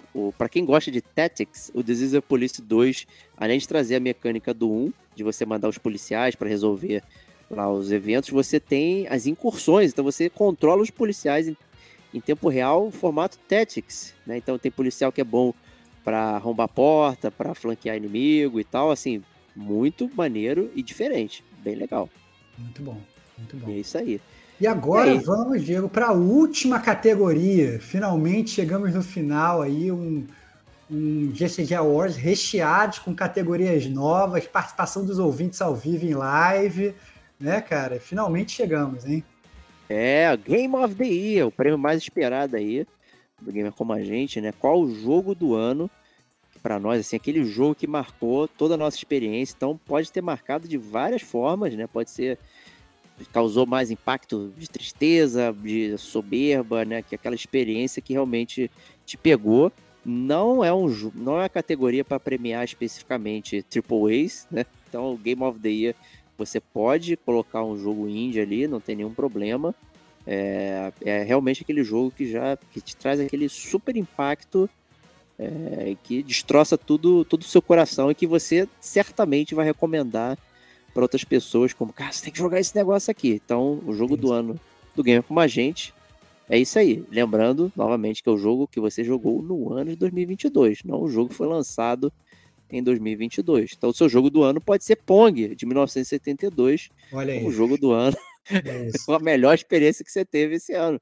Não é tem isso. problema nenhum. A gente quer saber é exatamente isso, isso que ele falou. Qual foi a sua melhor experiência com videogames em 2022? Aquele jogo que você recomenda para todo mundo, sem tirar nem pôr, e fala, vai cego que você vai curtir. É isso aí. E começa com ele então, Estevão? Comigo posso aqui? Eu, posso Pode eu, ir? posso eu, posso eu. Cara, o meu jogo do ano foi difícil chegar no jogo do ano. É... Inclusive, o que é engraçado é que esse jogo do ano quem me recomendou ele pela primeira vez foi o meu amigo Diego de Souza. Ele recomendou esse jogo, ele falou, cara, você tem que jogar esse jogo, esse jogo é muito bom. Eu cheguei aí na casa dele, ele me mostrou o jogo, eu ainda torci o nariz e falei, caraca, cara, esse jogo não é. Cara, não me parece tão bom, meio bullet hell, uma história meio estranha. Será Ih, que ele é bom? Já tô sentindo, tô farejando, hein? Não é e tal, que jogo é esse?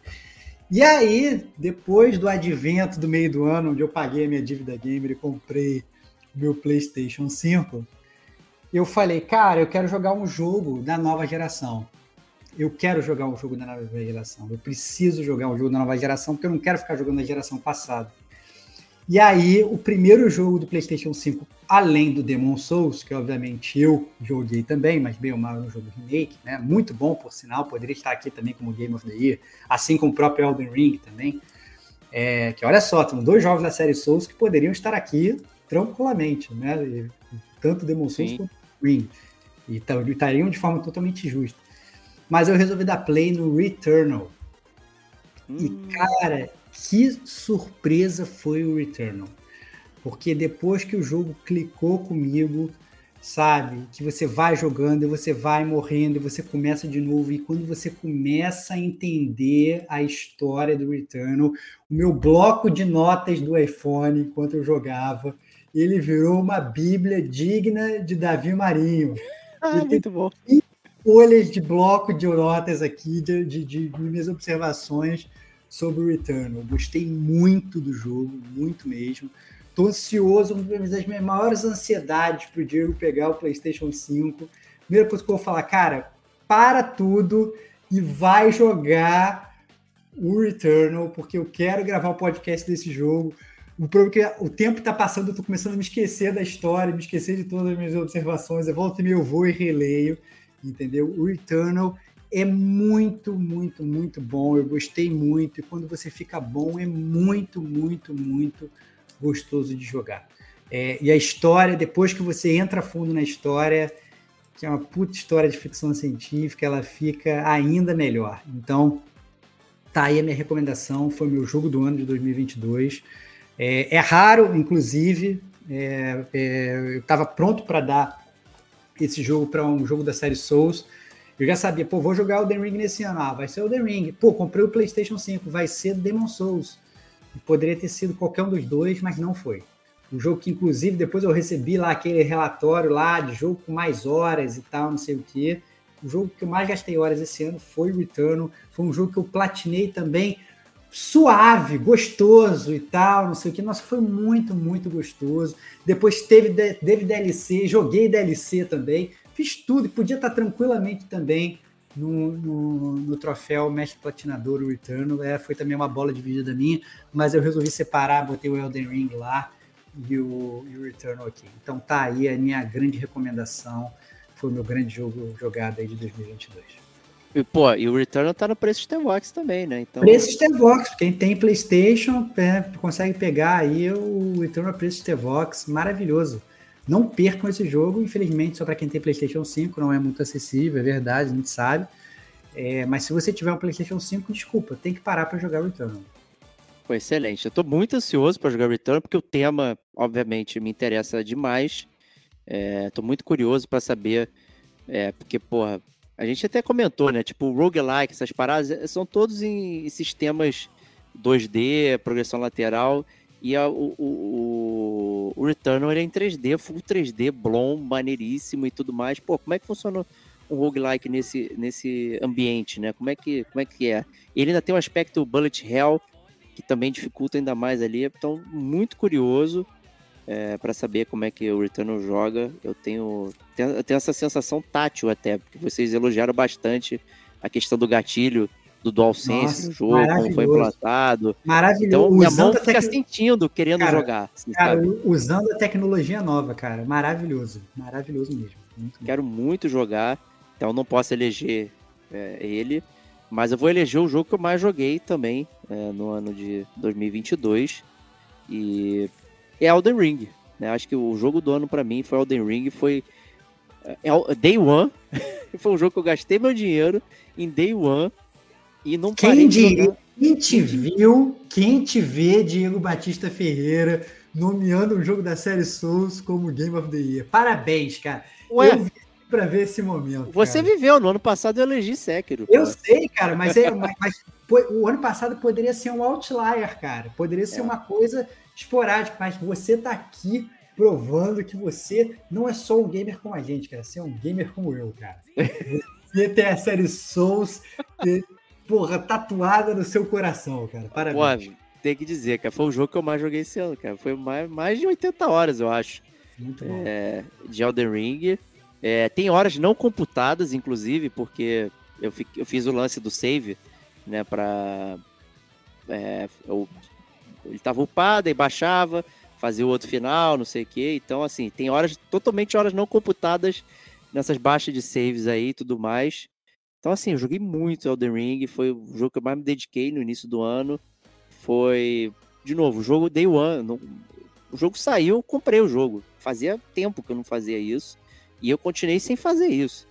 Né? Antes disso, sei lá, God of War 1, o 2018 eu comprei Day One, mas era bem mais barato, inclusive. Né? O Horizon Zero Dawn também foi Day One, mas também com preço mais acessível na época. O Elden Ring já saiu já no esquema mais atual, com preço mais caro, mas mesmo assim fui lá, Day One e caprichei, assim, quem gosta de Souls tem que jogar Elden Ring.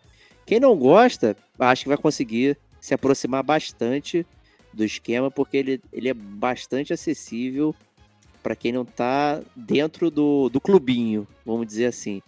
Né? E tem, eu acho que ele é um jogo que tem para todo mundo. Né? A Kate, por exemplo, o relato dela foi que ela ficou investindo horas em multiplayer, jogando com as amigas dela, né? fazendo várias aventuras, não sei o que. Então, assim, é um jogo muito, muito interessante para muitas coisas. E, como o Stevox sempre fala, com uma comunidade muito grande, né? Então, a comunidade da série Souls era é uma comunidade muito ampla, que gosta de trocar ideia e, sabe, de crescer ali o, o uh, as histórias por trás. Então, assim, caraca, meu, foi muito bom participar em tempo real dessa construção, porque eu tava em tempo real participando. Não foi jogar o Dark Souls 3 depois de ter saído, né, o Dark Souls 1, é. enfim. Eu participei em tempo real da construção. Foi muito foda, muito foda. É. Os jogos, jogos da série Souls, você jogar no lançamento, tem realmente uma, uma sensação completamente diferente. É, ouvindo aqui a galera, tem o Klisman falando que o jogo dele do ano não é surpresa para ninguém, foi Death Stranding. Rodrigo Souza falando que olha, foi o Fire Emblem Three Houses. Olha aí, cara, que barato. Um jogo que. Você é um vacilão, né? Um jogo que eu sou um vacilão, comecei a jogar e parei no meio, tenho que voltar, mas também é mais um. Tô ficando com medo desse podcast, cara. Várias dívidas minhas sendo expostas. Tem que voltar esse foco do, do, do Diego comprar o PlayStation 5. Tô gostando dessas coisas. Não, não, não. Pô, Fire Emblem Three Houses, cara. Você gosta de Tactics, cara, com permadeath.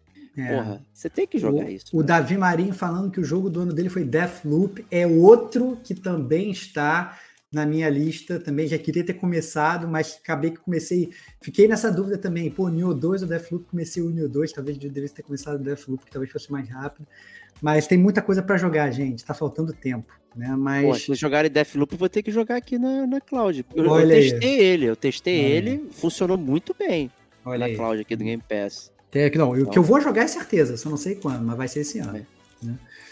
É, e é isso aí, gente. Encerrado a Wars de 2022, Diego. É, encerrado, só com a última mensagem aqui do Diego, que ele falou que vende pack de áudios seus reclamando do Returnal. ah, muito bom. Ah, figuraça. E o Davi falando para recomendar jogos de terror para ele. Então, manda aí para ele aí jogos de terror que ele quer jogar de fraldas, né? Tem um para você, se você não jogou, que é a Alien Isolation, tá, gente? É, tem, é, tem que jogar. Aí... Já tem cast também. Tem o Davi Maria também. falando para eu jogar o Deathloop, que a tristeza dele é não conhecer ninguém que tá jogando para eu caçar com a Juliane. Ou seja, vou entrar de bucha. É esse o ponto, é esse que ele quer. Excelente, excelente. O Mas tá no, tá no, pipeline, tá no pipeline. Danilão recomendando aqui como jogo do ano Battle Chasers Night War. Nostalgia de RPG de antigamente. Né? o Battle Chasers, a série lá do Joe Madureira, né, também cara que desenhou aí o, o Darksiders, muito zoado aqui no Game como a gente também. O Battle Chase eu peguei no Play Pass, no, no celular, tá lá esperando eu começar a jogar. E eu tinha lido boas coisas sobre ele também, então eu tô, tô guardando aí. Então... Muito bom.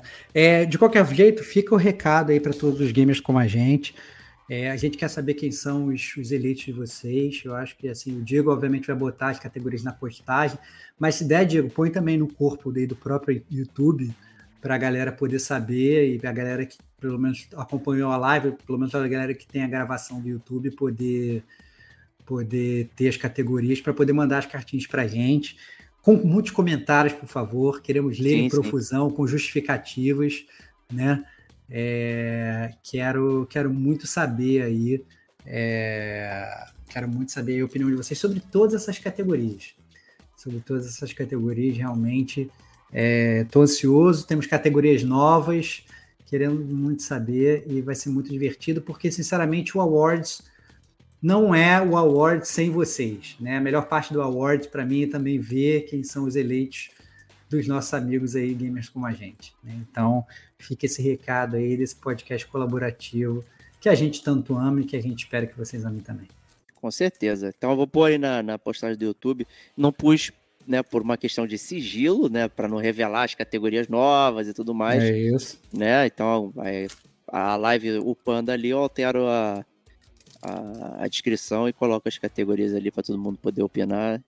E, enfim, né? Se você não opinar para esse GCG News, no outro a gente lê, né? Também. É Vamos, isso. É, mande quando der, mande quando é, der. Mande quando der, não vai ser aquela loucura, não. Tá, é então, isso aí. agradecer efusivamente a participação de todos. Foi um, um GCG Awards bem especial, assim.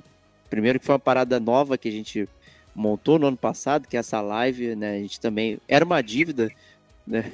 É paga, Isso. né? Era um Serasa Game, uma dívida paga. Todo mundo fala, vocês não fazem live, não sei o quê. Pô, a gente não sabe fazer, né? E tal, blá, blá, blá. A gente demorou até esquematizar aqui um, um, um lance que desse certo e realmente agora é, faz parte do nosso trabalho, né? Do nosso cotidiano aqui do Game Como a gente. Até fez falta, né? Em dezembro a gente não, não fez a live. Eu acho que todo mundo sentiu falta também. É, eu senti falta desse contato aqui direto com a galera. É, e foi a melhor coisa que a gente fez, foi implantar isso aqui, que aproxima ainda mais o nosso bate-papo. Então, pô, demais. Agradecer todo mundo aí. Essa, curiosamente, foi a live que a gente bateu um pico de mais pessoas. A gente chegou a 30. É, para muitos, isso aí vai falar, pô, mas fulaninho bate mil só dando play e tal, não sei o quê. Mas pra gente é muito especial ter topo aí de 30 pessoas que pararam o que elas estão fazendo para ouvir a gente e comentar, né? Porque é, a galera comentou aqui bastante, né? E não é só, tipo, às vezes você tem mil, dois mil, cinco mil pessoas falando e você não consegue ler nada, não consegue interagir, o chat está voando, né? Não é a mesma coisa, né? E com menos pessoas a gente consegue ser mais próximo, né? E essa é a essência do game como a gente. Então, é muito obrigado aí a todos. É, foi um prazer. É, fica aí também meus para me despedir. Desejar parabéns a todos. Parabéns para o Gamer Como a Gente. Oito anos, 355 episódios, muita diversão, muitas alegrias. Que venham os próximos 355. Né? É, o, o céu é o limite. Né? E muito obrigado, Diego, por ser esse parceiro aí, esse grande amigo. Há muito mais de oito anos, mas. Sim né? Mas que assim é ao lado e fazendo esse hobby junto, conjunto, né? É, nos últimos oito anos não seria não seria a mesma coisa é, se não tivesse você. Muito obrigado aí por fazer esse sonho ficar vivo e obviamente aí também o agradecimento mais sincero é, aos todos os ouvintes e aos colaboradores do Gamer com a gente, né? Então Kate, Diego, Hugo, Pedro, Fábio, Serginho de Papelão, Davi, maestro, que não apareceu, Eric, sabe, tantos outros que já passaram por aqui, pelo Gamer Como a Gente, ajudando a gente a fazer é, esse podcast. Mas, obviamente, o agradecimento principal vai para os ouvintes.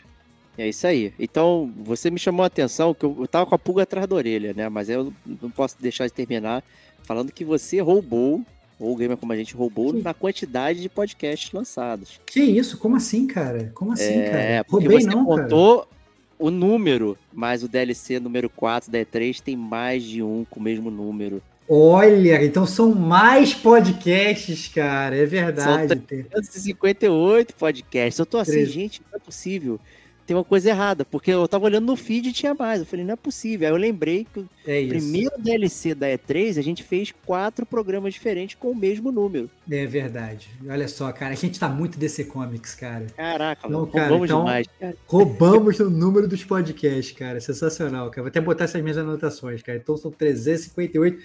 Cara, Próximo, cara, próximo dos 500 episódios de Gamer Como a Gente, cara. Um vamos chegar, vamos chegar. Um dia a gente chega lá, cara. Vai ser demais. Cara. Vamos chegar. cara, agora já tô até pensando no gol mil do Pelé, cara. Vai ser demais. Imagina, milésimo. Imagina chegando no mil. Caraca. Caraca, vai ser demais. Aí, vai, aí vai ser o Chip Tume volume 15, vai ser o milésimo programa do Game Como a Gente. Olha aí. Não entender nada. Olha aí, excelente. Muito bom, muito bom. Então, gente, obrigadão aí a todos que ficaram. A gente se despede e semana que vem tem muito mais game com a gente. Então, um grande abraço e até lá. Tchau, tchau.